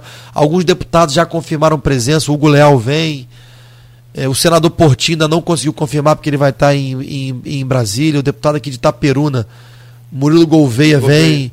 Entrevistado aqui ontem. É. Ele vem, ele vem, ele vem aqui. Aliás, ele teve com você teve ontem. também depois na prefeitura. A prefeita de Cardoso Moreira, Giane, vem. A Francimar, eu liguei para ela, falou que vai se esforçar para estar aqui. Então, eu acho que vai ser um evento bacana. Vão ter lideranças políticas de várias cidades aqui. Bolsonaro não vai, não, vai, não vai trazer o Casimiro, não, né? Oi, não vi. Casimiro ele não vai trazer, não, né? acho que não. Acho que não. Então, acho que vai dar um público bom, sim. Apesar do você dia. Você sabe a história do Casimiro, não sabe? Não, não sei, estou aqui viajando. Você falou. Casimiro é influência vascaíno, ah. tem mais de um milhão de seguidores. Fez um aniversário de 20, 29 anos. Aí pegou um balão de 29. Flávio Bolsonaro foi lá, adulterou 9, botou 2. Ah, não vi. Aí Casimiro botou, foi. É, estourou em todas as redes sociais. Eu não vi. Você vê como aí, é que Flávio Bolsonaro tão... pediu desculpa porque. Alguém deve ter mandado pro Flávio essa montagem, o Flávio deve ter postado para ele ter, inclusive, pedido desculpa, se redimido, deve ter sido isso. A, acontece. As pessoas fazem as montagens, caminham, às vezes você acha que é, é verdade, né? Mas eu acho, eu estou esperando um público bom. Então a gente vai fazer esse movimento, repito, não estava programado a gente fazer nenhum, nenhum movimento, estava programada a minha declaração de voto, né, como eu fiz no domingo. Então a gente está preparando aí um, um grande ato para quarta-feira. O que muita gente questiona é, logicamente, decisão Voto é uma coisa de pessoal, não decide sua própria consciência. Isso, isso que deve, deve, determinar. Mas muita gente que, assim, que pertenceu ao grupo de vocês, sobretudo lá, lá no início, ali nos anos 70, 80, cientistas é, sociais, políticos, né? Como que, uma, como que uma família que vem do trabalhismo, que vem de uma base brisolista, né? É, pode se desgarrar dessa base e você hoje mantém a base popular eu não, eu não desgarrei da base popular em hipótese alguma. Meu governo. Mas não, é, Campos... é, não, não, é, não é. Não é. Não vou dizer incompatível, mas, mas não é contraditório? Aloysio, eu não acho contraditório. Eu sou de uma base popular, busco fazer um governo popular, acho importantíssimas políticas sociais e faço e estou tentando ampliá-las aqui no município de Campos. Mas eu não me sinto representado pela figura que hoje se diz de esquerda. Eu não me sinto representado por ele. Você fala de Lula? Exatamente, eu não me sinto representado por ele. Eu tenho muito mais afinidade nos princípios com o Bolsonaro hoje. Eu sou cristão, eu defendo a família, eu sou contra o aborto, até nesses casos que dizem que é importante para a saúde pública. São casos é, é, muito pequenos, perto do, do contexto geral de, de, de, liberar um aborto, sobre liberar droga. Eu acho até que o Lula errou muito feio em começar a defender publicamente essas pautas, que ele nunca defendeu. Isso eram pautas do nicho da esquerda. Veja bem, Lula nunca todo respeito, nunca falou em, liberação de droga. Falou de aborto, falou aborto, eu ah, te mando o vídeo falou, hoje. Ele falou que o aborto é uma, uma questão de saúde que pública. tem que discutir a liberação do, do aborto. Não, eu, é questão de saúde pública. Sim, mas eu não concordo. Eu acho que em casos de, de risco para a mãe, de a mãe poder morrer por causa de. Aí tudo bem, é uma questão diferente, mas o que é uma, uma, um nicho da esquerda defende de liberação de algumas questões, eu não concordo por princípio pessoal. Isso não quer dizer que eu deixei de ser popular, que eu deixei de defender bandeiras trabalhistas, que eu, defender, que eu deixei de defender aquilo que nós sempre acreditamos. Né? Também não concordo com tudo que o Bolsonaro faz.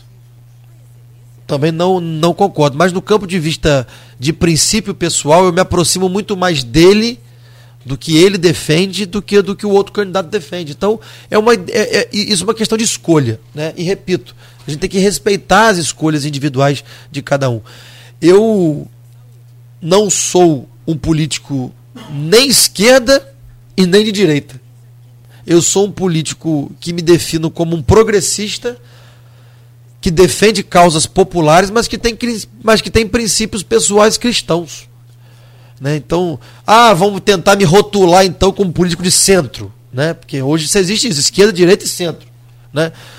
É, eu acho que rótulo limita demais o que todos nós somos, né? Rótulos.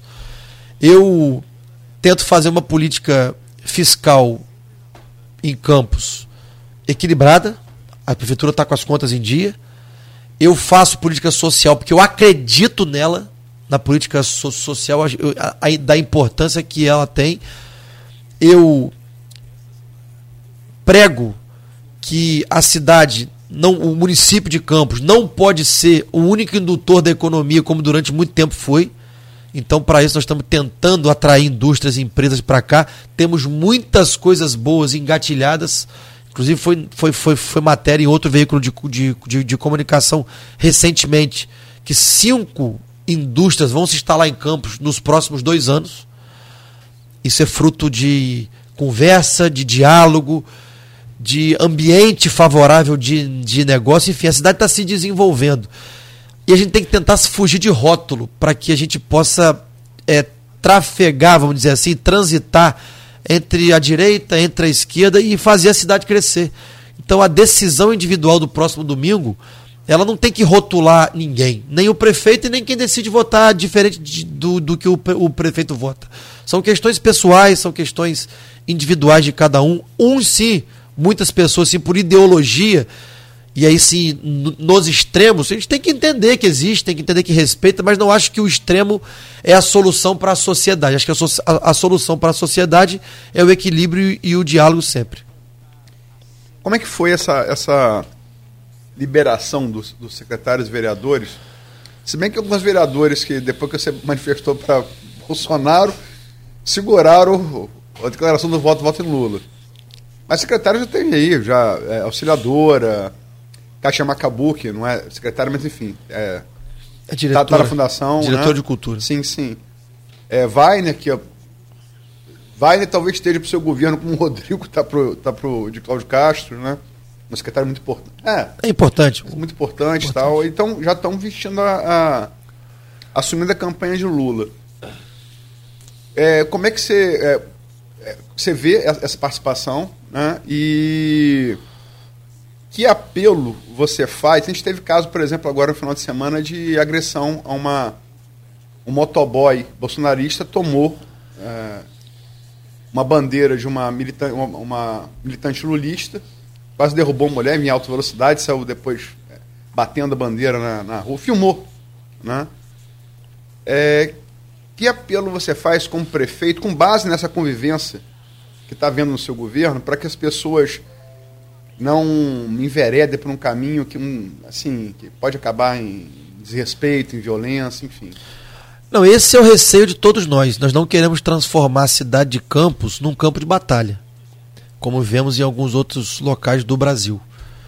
Eu tenho a minha posição, eu tenho o meu voto, respeito quem tem posição diferente, contrária, assim como secretários meus têm. Quem é, declarou o voto em Lula, que trabalha no meu governo, já votou em Lula no primeiro turno. Não é. Nós não estamos mandando ninguém fazer campanha para o outro lado. A pessoa já votou, é, é, é a decisão dela, é a opinião dela não vai ser um pedido do prefeito que vai mudar agora o voto dela, porque a pessoa entende diferente, ela tem uma visão de sociedade do, do ponto de vista dela. Eu não vou mudar o voto de uma pessoa como o professor Weiner. Eu não vou mudar o voto de uma pessoa como uma professora auxiliadora, que são pessoas vividas, experientes, que têm a sua história de vida, né? Eles simplesmente agora no segundo turno pediram liberação para fazer campanha. Mas eles já deram o voto em Lula no primeiro turno. Eu não vou, eu não vou conseguir mudar. Vamos falar aqui da professora auxiliadora, uma amiga antiga, militante política antiga, já foi seu, seu pai, vereadora. Mãe. Eu não vou mudar a, a, a, o modo de pensar dela. Não vou mudar. Ela votou em Lula no, no primeiro turno. Ela só falou, ela só falou, ela me chama de Vlad, ela me conhece há muito tempo, Vlad. Eu votei em Lula no primeiro turno, vou votar no segundo e agora eu vou fazer campanha. Eu falei, auxiliadora, não tem como te impedir. Eu só vou te, te pedir o seguinte: não misture a prefeitura com isso.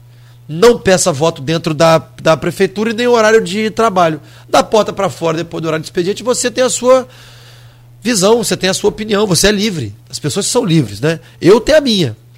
Eu acho que a minha declaração de voto ela é importante para os indecisos, ela é importante para quem gosta do meu, do meu governo e por isso eu, eu a fiz. Porque eu tenho a minha posição, eu tenho a minha opinião e por isso eu, eu dei a minha declaração de voto. Pela métrica do Instagram, a minha declaração de voto alcançou 68 mil pessoas. Eu posso ter virado voto de alguém? Posso. Eu posso ter influenciado alguém? Posso. Através de uma declaração de voto, através de um testemunho.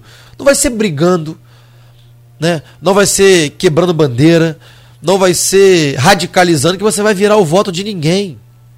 Não vai virar o voto. O voto se vê pelo convencimento, se vê pelo testemunho que alguma pessoa dá, se vai por argumento.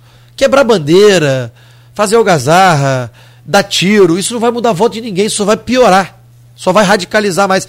E eu não quero viver uma sociedade radicalizada.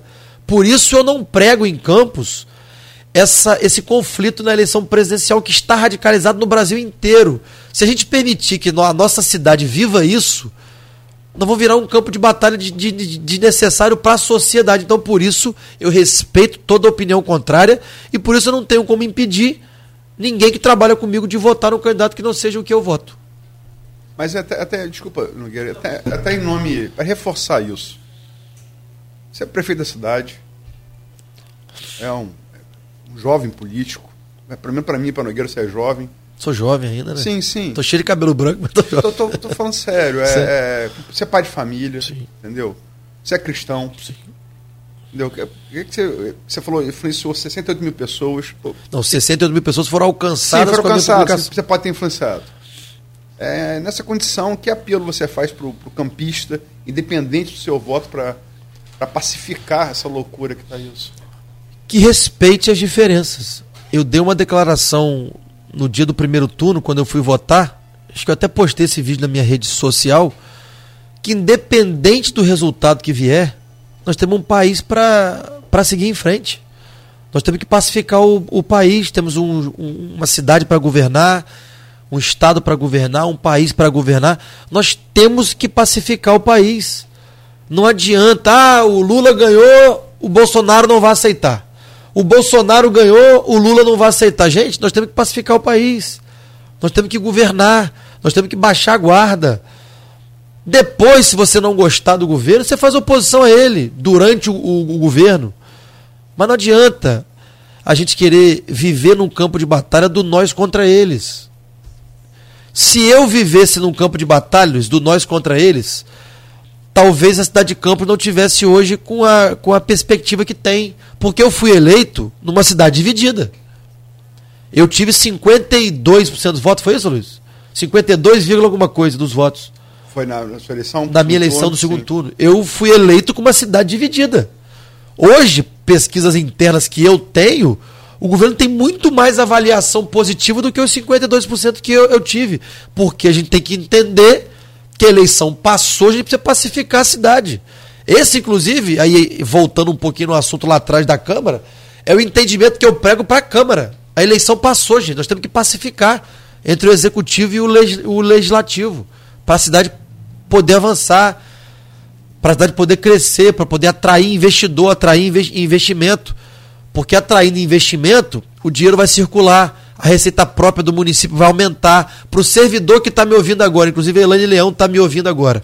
Ela estava pelo menos ouvindo. Para eu poder aumentar salário de servidor e para fazer concurso público para novos servidores, eu preciso de receita própria. Porque tem uma determinação do tribunal eu consegui fazer um acordo, levar isso até 2024, mas tem uma determinação do tribunal que eu só posso pagar servidor com receita própria. Então, para eu aumentar a receita própria, eu tive que fazer os ajustes no município que eu precisei fazer e eu preciso atrair investidor para cá. Então, se a cidade não tiver pacificação entre os poderes, não vai atrair investidor. Então, é, voltando agora para o campo federal, a gente precisa pacificar as questões. Cada um tem a sua opinião, cada um vai lutar para dar o voto ao seu candidato, mas que lute por esse voto de maneira ordeira, com argumento, com testemunho. E nós temos cinco dias para isso. Acabou os cinco dias, Luiz. O resultado que vier da urna, nós temos que respeitar e tentar é, botar botar. Pano quente na fervura. Exatamente. Eu estava tentando achar a expressão, você falou. Botar pano quente na fervura, nós temos um país pela frente que nós vamos estar vigilantes, porque nós somos eleitores, nós temos uma ideia do país que nós queremos e nós vamos estar vigilantes. Se concordar, aplaude, se não concordar, vai dizer que não concorda e vai ser oposição. É assim que funciona. Deixa eu, deixa eu tentar fazer aqui três perguntinhas curtinhas. Você fica à vontade. Sim. É, com relação à sua posição de apoio ao, ao candidato Bolsonaro e de liberar os secretários para apoiar Lula. Duas perguntas sobre essa situação. É, e depois uma sobre a polarização. Você teve com seu pai em algum momento? Porque eu acredito que ele não faria isso sendo ele o prefeito. A forma dele trabalhar, e aí, é claro, eu respeito e entendo, você pode é, responder. O que ele falou com você sobre essa liberação, se é que falou. E outra não, coisa, não... você tenta agradar aos dois lados para não saber, porque a possibilidade hoje, a, a, a corrida está aberta aí. Temos a eleição dia 30 e o jogo só acaba quando termina, como dizia o poeta. Então você tem lá, domingo, uma eleição né, é, que as pesquisas indicam hoje uma certa vantagem para Lula.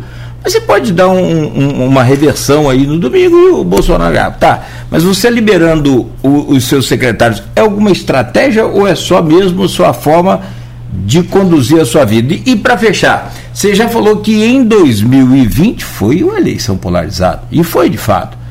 Nós tivemos um primeiro turno mais amplo, mas foi polarizado. Agora, o que se apresenta no cenário atual é que é possível afirmar que essa polarização vai ser mais aguda em 2024 entre você, porque entre você e o Bacelar. Olha só, polarização ela é diferente de radicalização. Você ter uma eleição polarizada não é ruim. Você ter uma eleição radicalizada que é ruim, que você leva a conflito, né? E acho que a política e o futuro do país não se resolve no conflito. Né? Mas a eleição polarizada é normal, são duas linhas de, de pensamento, são duas características diferentes que polarizou a eleição e não deixou surgir uma terceira alternativa para o país. Mas não acho ruim uma eleição polarizada. Eu acho ruim uma eleição radicalizada. Como a gente vê acontecer, infelizmente, em alguns locais, inclusive nesse episódio lamentável do Roberto Jefferson, isso é fruto de uma eleição radicalizada e não de uma eleição polarizada. Então a gente tem que saber separar e, di, e, di, e, diferenciar isso. Eu não falei com meu pai sobre essa questão de algumas pessoas do nosso governo, do meu governo, fazer campanha para Lula, mas repito aqui, as pessoas são livres. Eu tenho o meu posicionamento, eu tenho o meu voto, estou pedindo voto, mas algumas pessoas têm outros pensamentos e já votaram diferente de mim no primeiro turno.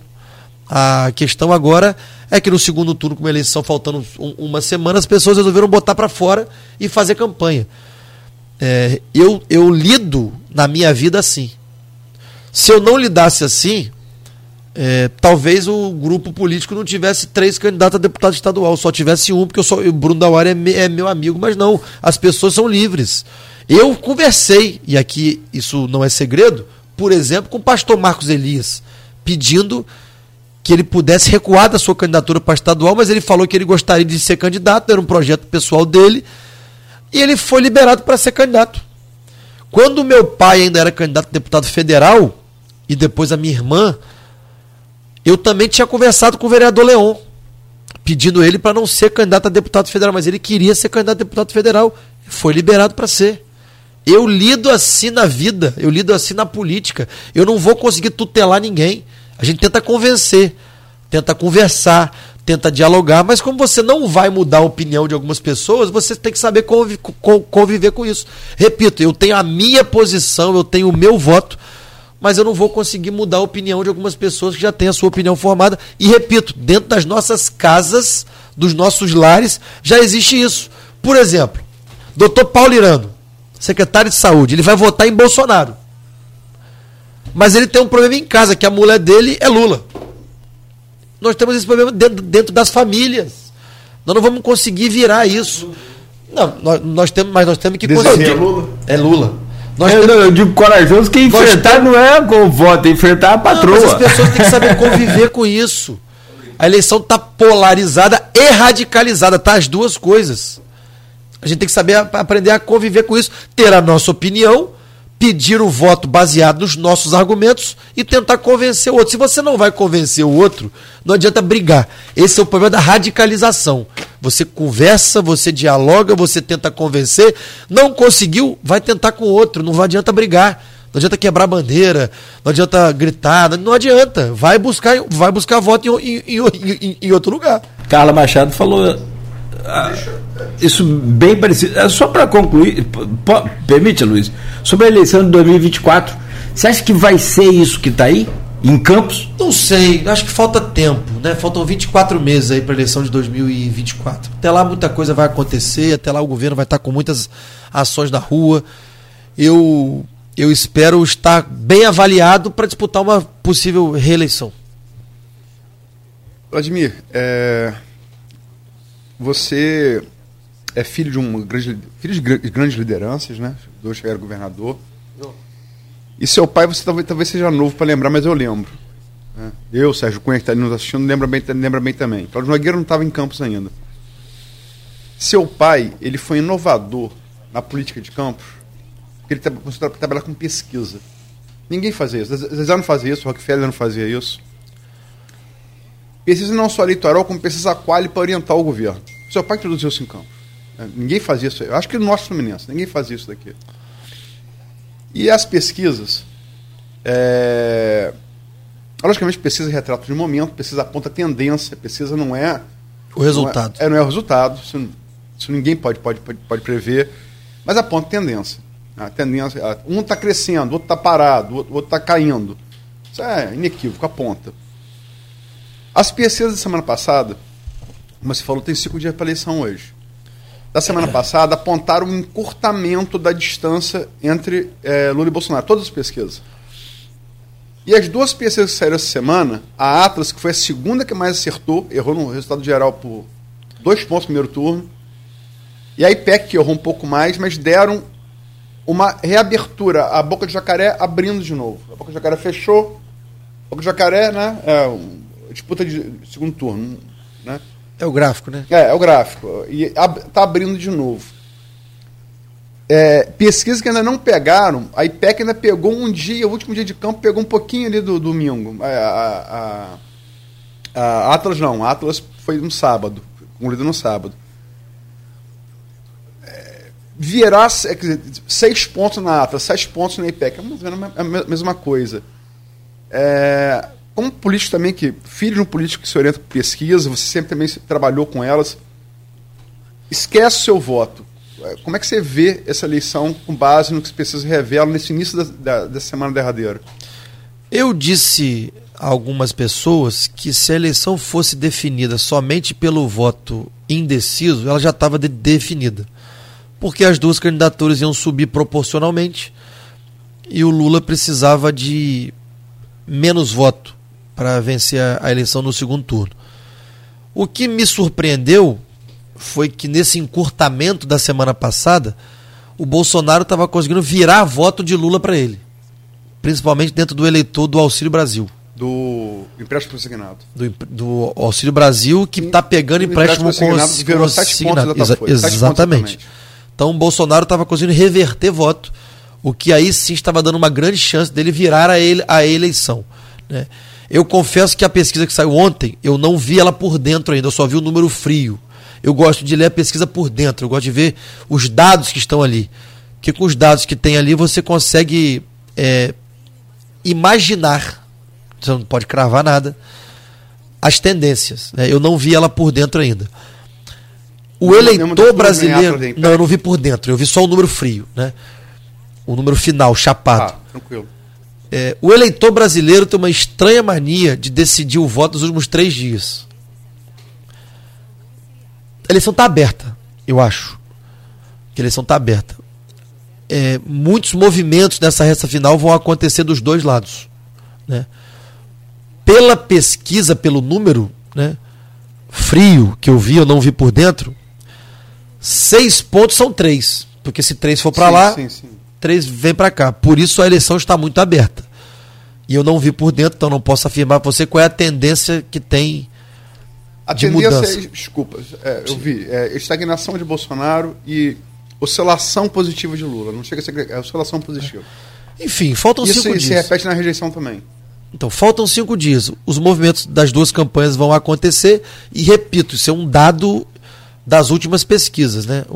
Uma, uma comprovação das últimas, da, desculpa, das últimas eleições, não das, das, últimas pesquisas. O eleitor brasileiro se movimenta muito nos últimos três dias.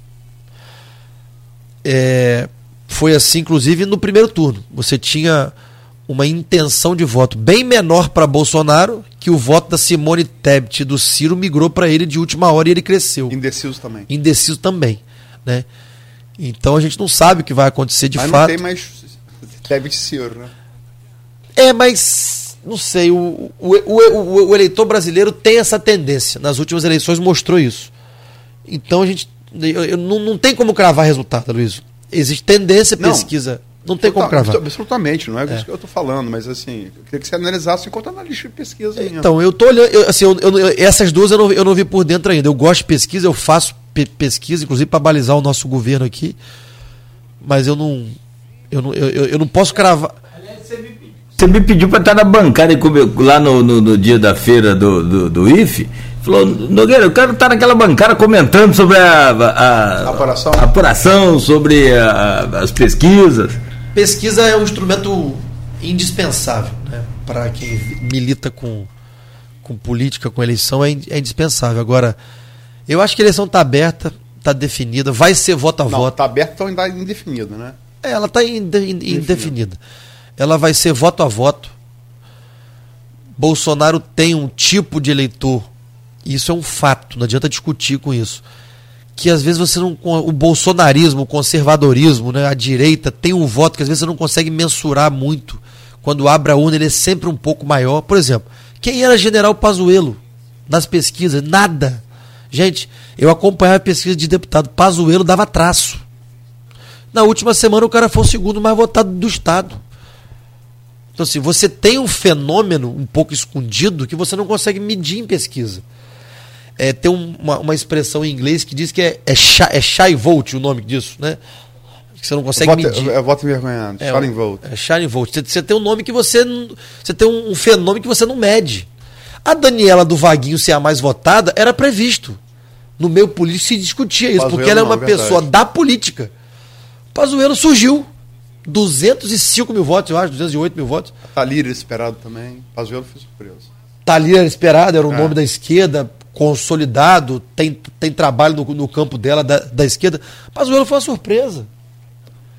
Então, assim, é, não dá para cravar nada, tá tudo indefinido, vai ser voto a voto, por isso que é importante cada um fazer os seus movimentos, os seus pedidos de voto, o seu testemunho baseado nos seus argumentos pessoais, mas sem radicalização, sem briga, sem confusão encarou ali um eleitor que você sabe que você não vai mudar o voto dele, esquece e vai para outro. Você não adianta você brigar.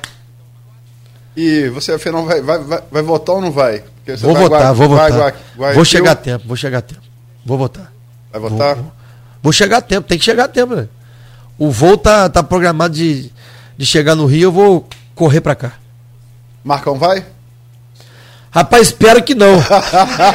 Se Marcão estiver nos ouvindo, pelo amor de Deus, seu pé frio. Ó, que... Na final, Flamengo e Corinthians, ele não foi porque ele estava com o filho adoentado, o Flamengo ganhou. Então, Ele mandou, eu vi no celular dele, casa, mostrou no. no Fica em casa pro Flamengo não ter Mas parece que tem uma união aí dos botafoguenses, tricolores, vascaínos juntando pra pagar a A viagem. Marcão. Pelo amor de Deus, Marcão, fica em casa. Bem virou o Mick Jagger? Olha lá aí. Ainda quiseram botar a fama em mim. É isso que um quer empurrar pro outro. É. Mas eu tirei a zica. Ganhei do Corinthians e tirei a zica. Poderia ir agora pra poder ver. Pra... Não, pelo amor de Deus, não vai não, porque vai correr esse risco não. Vai não. Mas é relativo. Doce final do Flamengo com o Liverpool, uma a gente perdeu, outra a gente ganhou. Aliás, uma a gente ganhou, outra a gente perdeu. Você foi? Flamengo e Liverpool? Não, não, não fui. Não fui. Falando, eu vi duas, né? Mas enfim, é. Mas eu digo ir no estádio, pé frio, o cara vai no estádio é pé frio. Não. Mas já, já vi aquela do semifinal do, da Libertadores com a América do México, Cabanha, pô, acabou com a gente. Eu fui no Maracanã. Putz, eu tava lá. Porra, Ah, não. 3x0. aquela Copa do Brasil que a gente perdeu, o Grêmio empatou, tinha um Flamengo muito melhor. 95, eu acho. É assim mesmo. Vitórias e derrotas. Ah. Tem que saber conviver com elas. Estava procurando aqui só sobre o, o- o Auxílio Brasil. O Tribunal de Contas da União ontem indicou. Recomendou. Não, Re- on- ontem indicou- não. Oh. Perdão, isso foi desde sexta-feira. Recomendou, Eu- é, Ah. é, mas não está tá definido ainda não.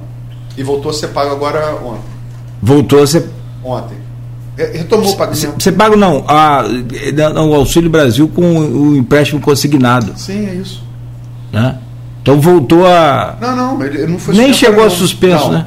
Recomendou. Foi uma recomendação. Porque o tribunal não tem poder de. Tem, tem poder. poder para mas bloquear. Tem, uma recomendação é uma coisa, uma decisão é outra. Falta decidir em plenário. Não vai dar tempo. Não, aí não, não dá mais tempo. Realmente, se a datafolha estiver certa, é impressionante. Como ele falou, é, a conta dele está correta. Não são sete, são 14. São sete que você tira, mas sete de que você sete que é. é. Estou falando de 7 num nicho. Tô falando de 7 em 18 pontos. Né? É, não é 7 no, no 100%. Sim, Percebe? sim, sim. É, sendo, é só dentro de quem recebe o auxílio. É. E é onde o, o Bolsonaro não conseguiu entrar no primeiro turno.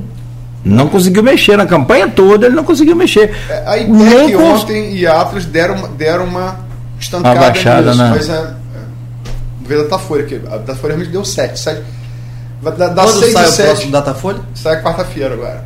Não, quinta-feira não, perdão, quinta-feira. E no, e, no, e no sábado saem ah, as duas que mais acertaram. Vai ter pesquisa de boca de urna? No primeiro turno não, teve. não teve. É muito rápida a apuração, não vale a pena. No sábado sai a MDA, que foi o que mais acertou no primeiro turno. A Atlas, o segundo que mais acertou. Sai quando o MDA? MDA sai no sábado. Essa, essa no sábado, na véspera. MDA errou por 1,8 o resultado geral. Atlas que errou por 2,0 o resultado geral. Datafolha, IPEC e Quest. Essas todas saem no, no sábado. Sobre transporte público, só para colocar essa questão aqui, e- e a data do, do servidor, é, você transferiu já para o dia 14 de novembro, né? Seguindo o governo estadual. O estadual Mas tem a ver com a eleição, para não dar esse feriadão? Não, não tem a ver com a eleição. Na verdade, o dia 14 é véspera de um outro feriado, que é dia, que é dia 15, que é Mas lá não então, tem na verdade, eleição. não, não. Nós vamos emendar o, o, o feriado. Ah, tá. E aí, seguindo o que o governo estadual fez, a gente transferiu também. Transporte público, a prefeitura tem algum in- interesse em oferecer gratuito domingo isso? Tem algum trabalho nesse Boa. sentido? Não, não tem não. Posso É até... Bolsonaro. Não tem nada a ver. Tem nada a ver. Até porque, em Campos, Bolsonaro ganhou na periferia bem. Eu tenho o resultado lá, eu vi. as- o maior percentual dele foi no interior em Guarulhos. Bolso- Bolsonaro ganhou bem. Em Guarulhos, na 76, ele fez 62%. Eu não vi isso na Eu zona, vi. mas é, cla- claramente Bolsonaro deu, um- deu não só em campo, deu um Não, mas na periferia principalmente. Guarulhos, É, interior. não- eu não- principalmente. Aonde onde Lula teve maior resiliência em Campos foi na antiga 98. Só 90, porque hoje juntou 98 com 99. 99. Foi a 98 e foi na antiga 249. Aquela região ali da Alphaville, PS, Parque Aurora, Rosário. Foram as duas áreas onde Lula foi mais resiliente. No resto, Bolsonaro foi muito forte, muito bem. Então, essa questão do transporte público em Campos de favorecer Lula, favorece Bolso- Bolsonaro. Não, favorece ah, no caso aqui vai. Eu acho que o certo é todo mundo oferecer transporte, transporte, na minha opinião, gratuito de eleição, independente de favorecer A, B ou C.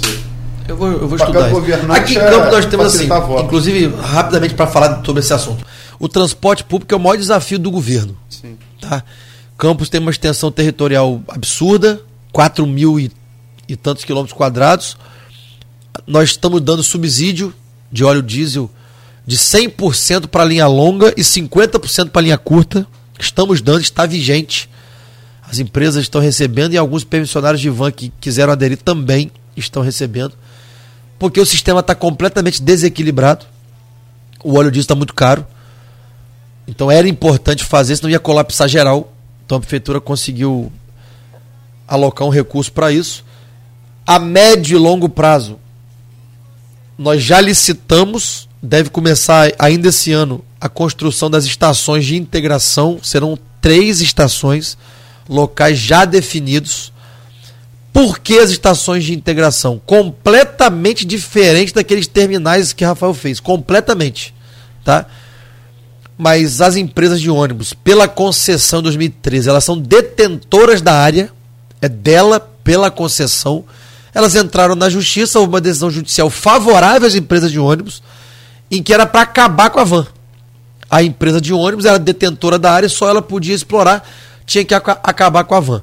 Obviamente, a, o pessoal do transporte alternativo de van fez um movimento, foram para a porta da prefeitura, foram em cima de mim. Eu me reuni com as empresas de ônibus naquele momento e elas também não tinham interesse em fazer as linhas longas. Não compensa para as empresas de ônibus fazer e nem tem veículo disponível para isso. Eles não têm carro para poder fazer. Então fizemos ali um acordo judicial, está nos autos do, do processo, aonde as vans iriam fazer as linhas e aonde os ônibus iam fazer as linhas. Tem um acordo, está assinado. E aí definimos os locais da, das estações de integração. Houve muita discussão sobre esses locais. As empresas de ônibus, como detentora das áreas, queriam em outros locais. O pessoal das vans queriam mais para dentro da, da cidade ia os ônibus mais para fora, ainda mais do que já está hoje. Mas conseguimos chegar ali no meio tempo para dar para os dois trabalhar, cada um sustentar o seu negócio e a sua família. Então a gente está em, em, processo. Até as estações ficarem prontas, nós vamos ter um subsídio. As, as obras já, é, estão, já estão licitadas, é um consórcio de empresas, já saiu o CNPJ do consórcio, já abriu a conta do consórcio, então as obras começam esse ano ainda. Já tem dinheiro empenhado para isso. E assim, a parte mais demorada é fazer a base, porque a, o resto da estrutura é toda metálica. Então já, já deve estar sendo montada, vai ser a montagem vai ser rápida. Acredito eu que no primeiro semestre do ano que vem já estão com as estações é, montadas e o transporte já com, com, com outra cara em Campos.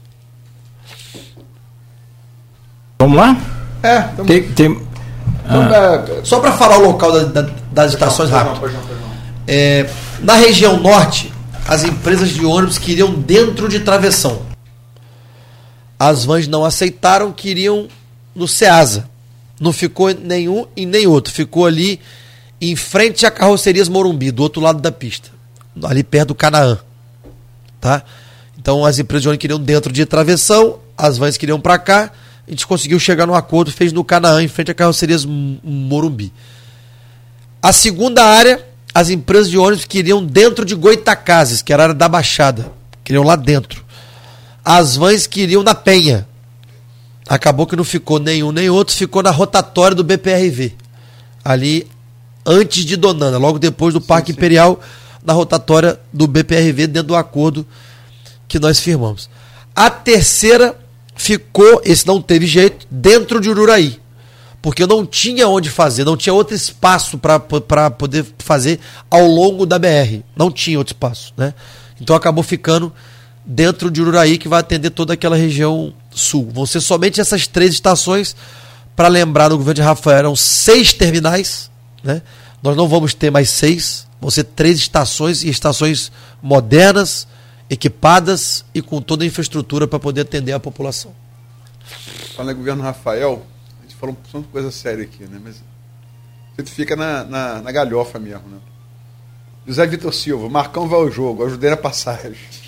Zenaide Lessa, kkkk. Carlos Augusto Sangrando Boinário. Zé Vitor, ajuda a vaquinha para comprar passagem Marcão. Pelo amor de Deus. Pé frio. É, tricolor, frio. É, tricolor. Parte aí. Pé frio. Leva bem, Marcão. Marcão, brincadeira, amigo. É.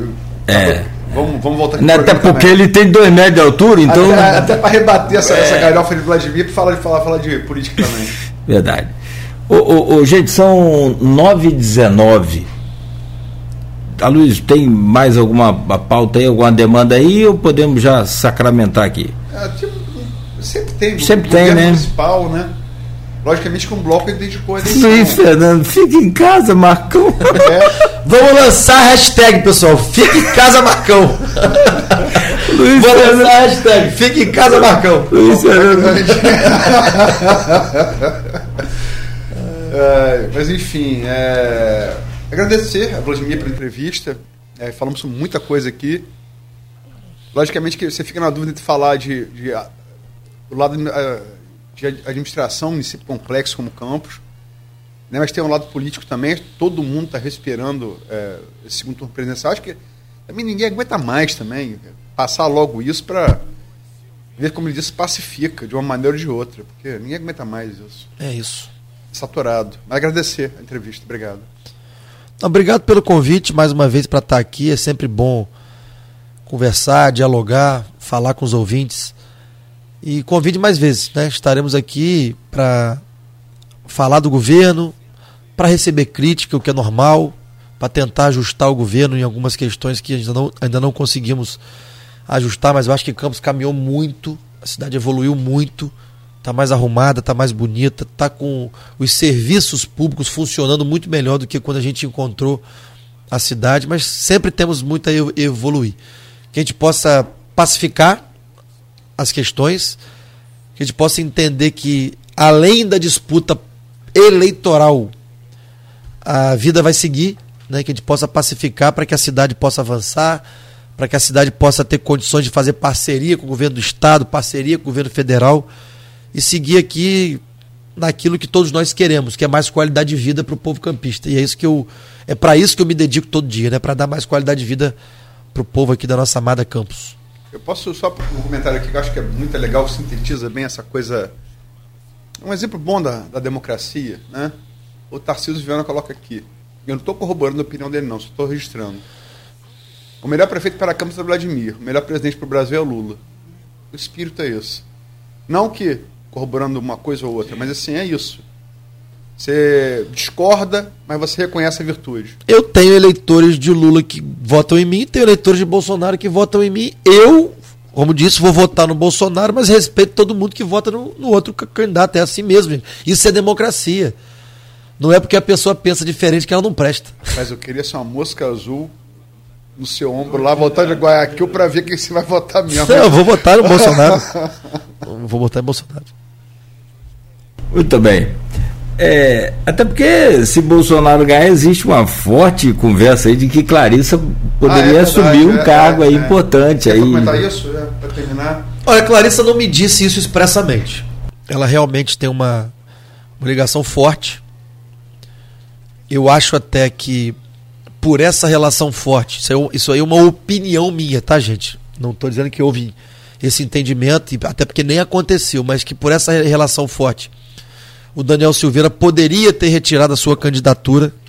Ele fez 1 milhão e 600 mil votos, ela fez 1 milhão e 200 mil votos. Se o Daniel Silveira não tivesse na disputa e, ele não, e o voto dele não foi computado, ela poderia ser vitoriosa. Né? Ela podia ter ganhado de Romário na, na, na, na disputa. Mas isso não aconteceu, também não estou dizendo que, que havia esse acordo, como algumas pessoas ventilaram. Ah, teve um acordo que não foi cumprido. Não estou dizendo que houve esse acordo mas ela tem sim uma relação forte e pode ser que no novo governo Bolsonaro ela possa ser aproveitada em algum ministério, alguma secretaria nacional, que seria muito bom para Campos, muito bom para o meu governo ter uma irmã num, num, cargo importante no governo federal. Mas eu, eu, eu nunca ouvi isso dela, que isso vai acontecer, mas pela relação que ela tem, é possível. É o que se comenta que ela é, missionaria a Wagner Damares, né? É o que se comenta, nos bastidores. Ela nunca me disse isso. Então eu não posso aqui falar por ela. Não, mas você já ouviu esse tipo de especulação, por Não, óbvio. né? especulação a gente ouve, mas ela nunca me disse que ela tem esse combinado, que ela tem esse acordo, que ela tem. Ela, ela nunca me disse isso. Ela está votando porque ela tem uma ligação. Foi a opção que ela fez, ela inclusive ela radicalizou. Eu, eu não radicalizei, ela radicalizou. Clarissa fez a, a opção dela em, em em radicalizar. É, Eu- também é opção eleitoral, né? É. E as, as urnas mostraram que ela teve resposta. Teve quase 1 milhão e 200 mil votos. É voto da com pau, né? É isso, não divide essa, essa Eu direita. costumo dizer que ela teve um eleitor, ela teve uma, uma votação do eleitor moderado do Bolsonaro. Porque o radical votou no Daniel Silveira. É. Então o eleitor É, bem moderado perfeito. do Bolsonaro votou em Clarice. O moderado da castração química. A castração química assim, era uma bandeira que ela defendeu na, na eleição, mas você não tem a dúvida. Até porque o Bolsonaro declarou voto em Daniel Silveira no dia da eleição. Botei você, animal. Exatamente, essas pa- foram as palavras dele. Então, assim, o eleitor mais radical bolsonarista votou no Daniel Silveira. Clarissa teve o eleitor Quem que é o conservador animal? bolsonarista mais moderado. Quem que é o animal? Com todo Ele é. falou do Daniel Silveira. Presidente da República, com respeito. É, não, claro, claro. Não, como eleitor, né? Bom, meu caro Vladimir, bom dia para você, muito obrigado. São 9 horas e 25 minutos. A gente te agradece também, né, por dispor o tempo aqui com a gente. Sempre que puder, a gente vai estar te acionando aí. E, sobretudo, torcemos para que sua administração seja um sucesso, porque aí é sucesso para todo mundo. Para todas É as empresas, para todos os trabalhadores, para toda É bom pra cidade. a cidade, é isso. Um forte abraço, bom dia para você, muito obrigado. Bom dia a todos, um abraço. Aloysio, fechamos por aqui. Amanhã. Amanhã a se- entrevista vai estar. vai tá, não ela toda, porque foi uma entrevista grande, né? Mas parte dela vai estar amanhã no impresso, bem cedo nas, nas bancas, na casa dos assinantes, na folha da manhã. na Folha. Perfeito, perfeito. E até para confirmar, já está rodando aí a chamada daqui a pouco. A Folha sai, ao invés de sábado, o jornal Folha da, da Manhã sairá no domingo, No domingo da eleição. já com os detalhes da, do segundo turno, e na segunda-feira com o resultado das eleições do segundo turno. Até também para colocar, como a gente falou aqui, as pesquisas mais recentes, né? Como no Que aí- teve com a Jurna, a projeção mais recente que você vai ter é no, é no, é no sábado. Então E- você vai ter uma. Você vai divulgar no domingo. A gente vai divulgar no domingo. Né? Ao invés de sábado, Só como que é. em vez de- do critério da, da, da Globo, com base nas, nas, nas que mais acertaram, que são MDA e, e, E Atlas. e Atlas. As que mais acertaram. O 1.8. ideal eu não conheço. A MDA pesquisa, ela, ela- faz com a CNT, Conferência Nacional do Transporte, sempre associado, CNT. É um- deu 1.8 de, no resultado geral e Atlas 2.0. A Atlas tem até um- um- uma coisa que é um, um, um sistema aleatório de consulta na internet que é revolucionário. A Atlas é, faz em outros países, né? E pela primeira vez entrou aqui no Brasil. É, tem um know-how muito, muito interessante. E criou aí um, um- um critério de, de consulta aleatória pela internet que parece ter dado, ter dado muito certo, pelo menos no contraste entre projeção e urna, né? É isso. Vambora. Bom, 9h27 e amanhã de volta às 7h10 da manhã aqui com Folha no Ar. Hoje conversamos com o Vladimir Garotinho, você que acompanhou, participou aqui em nossas redes sociais, muito obrigado.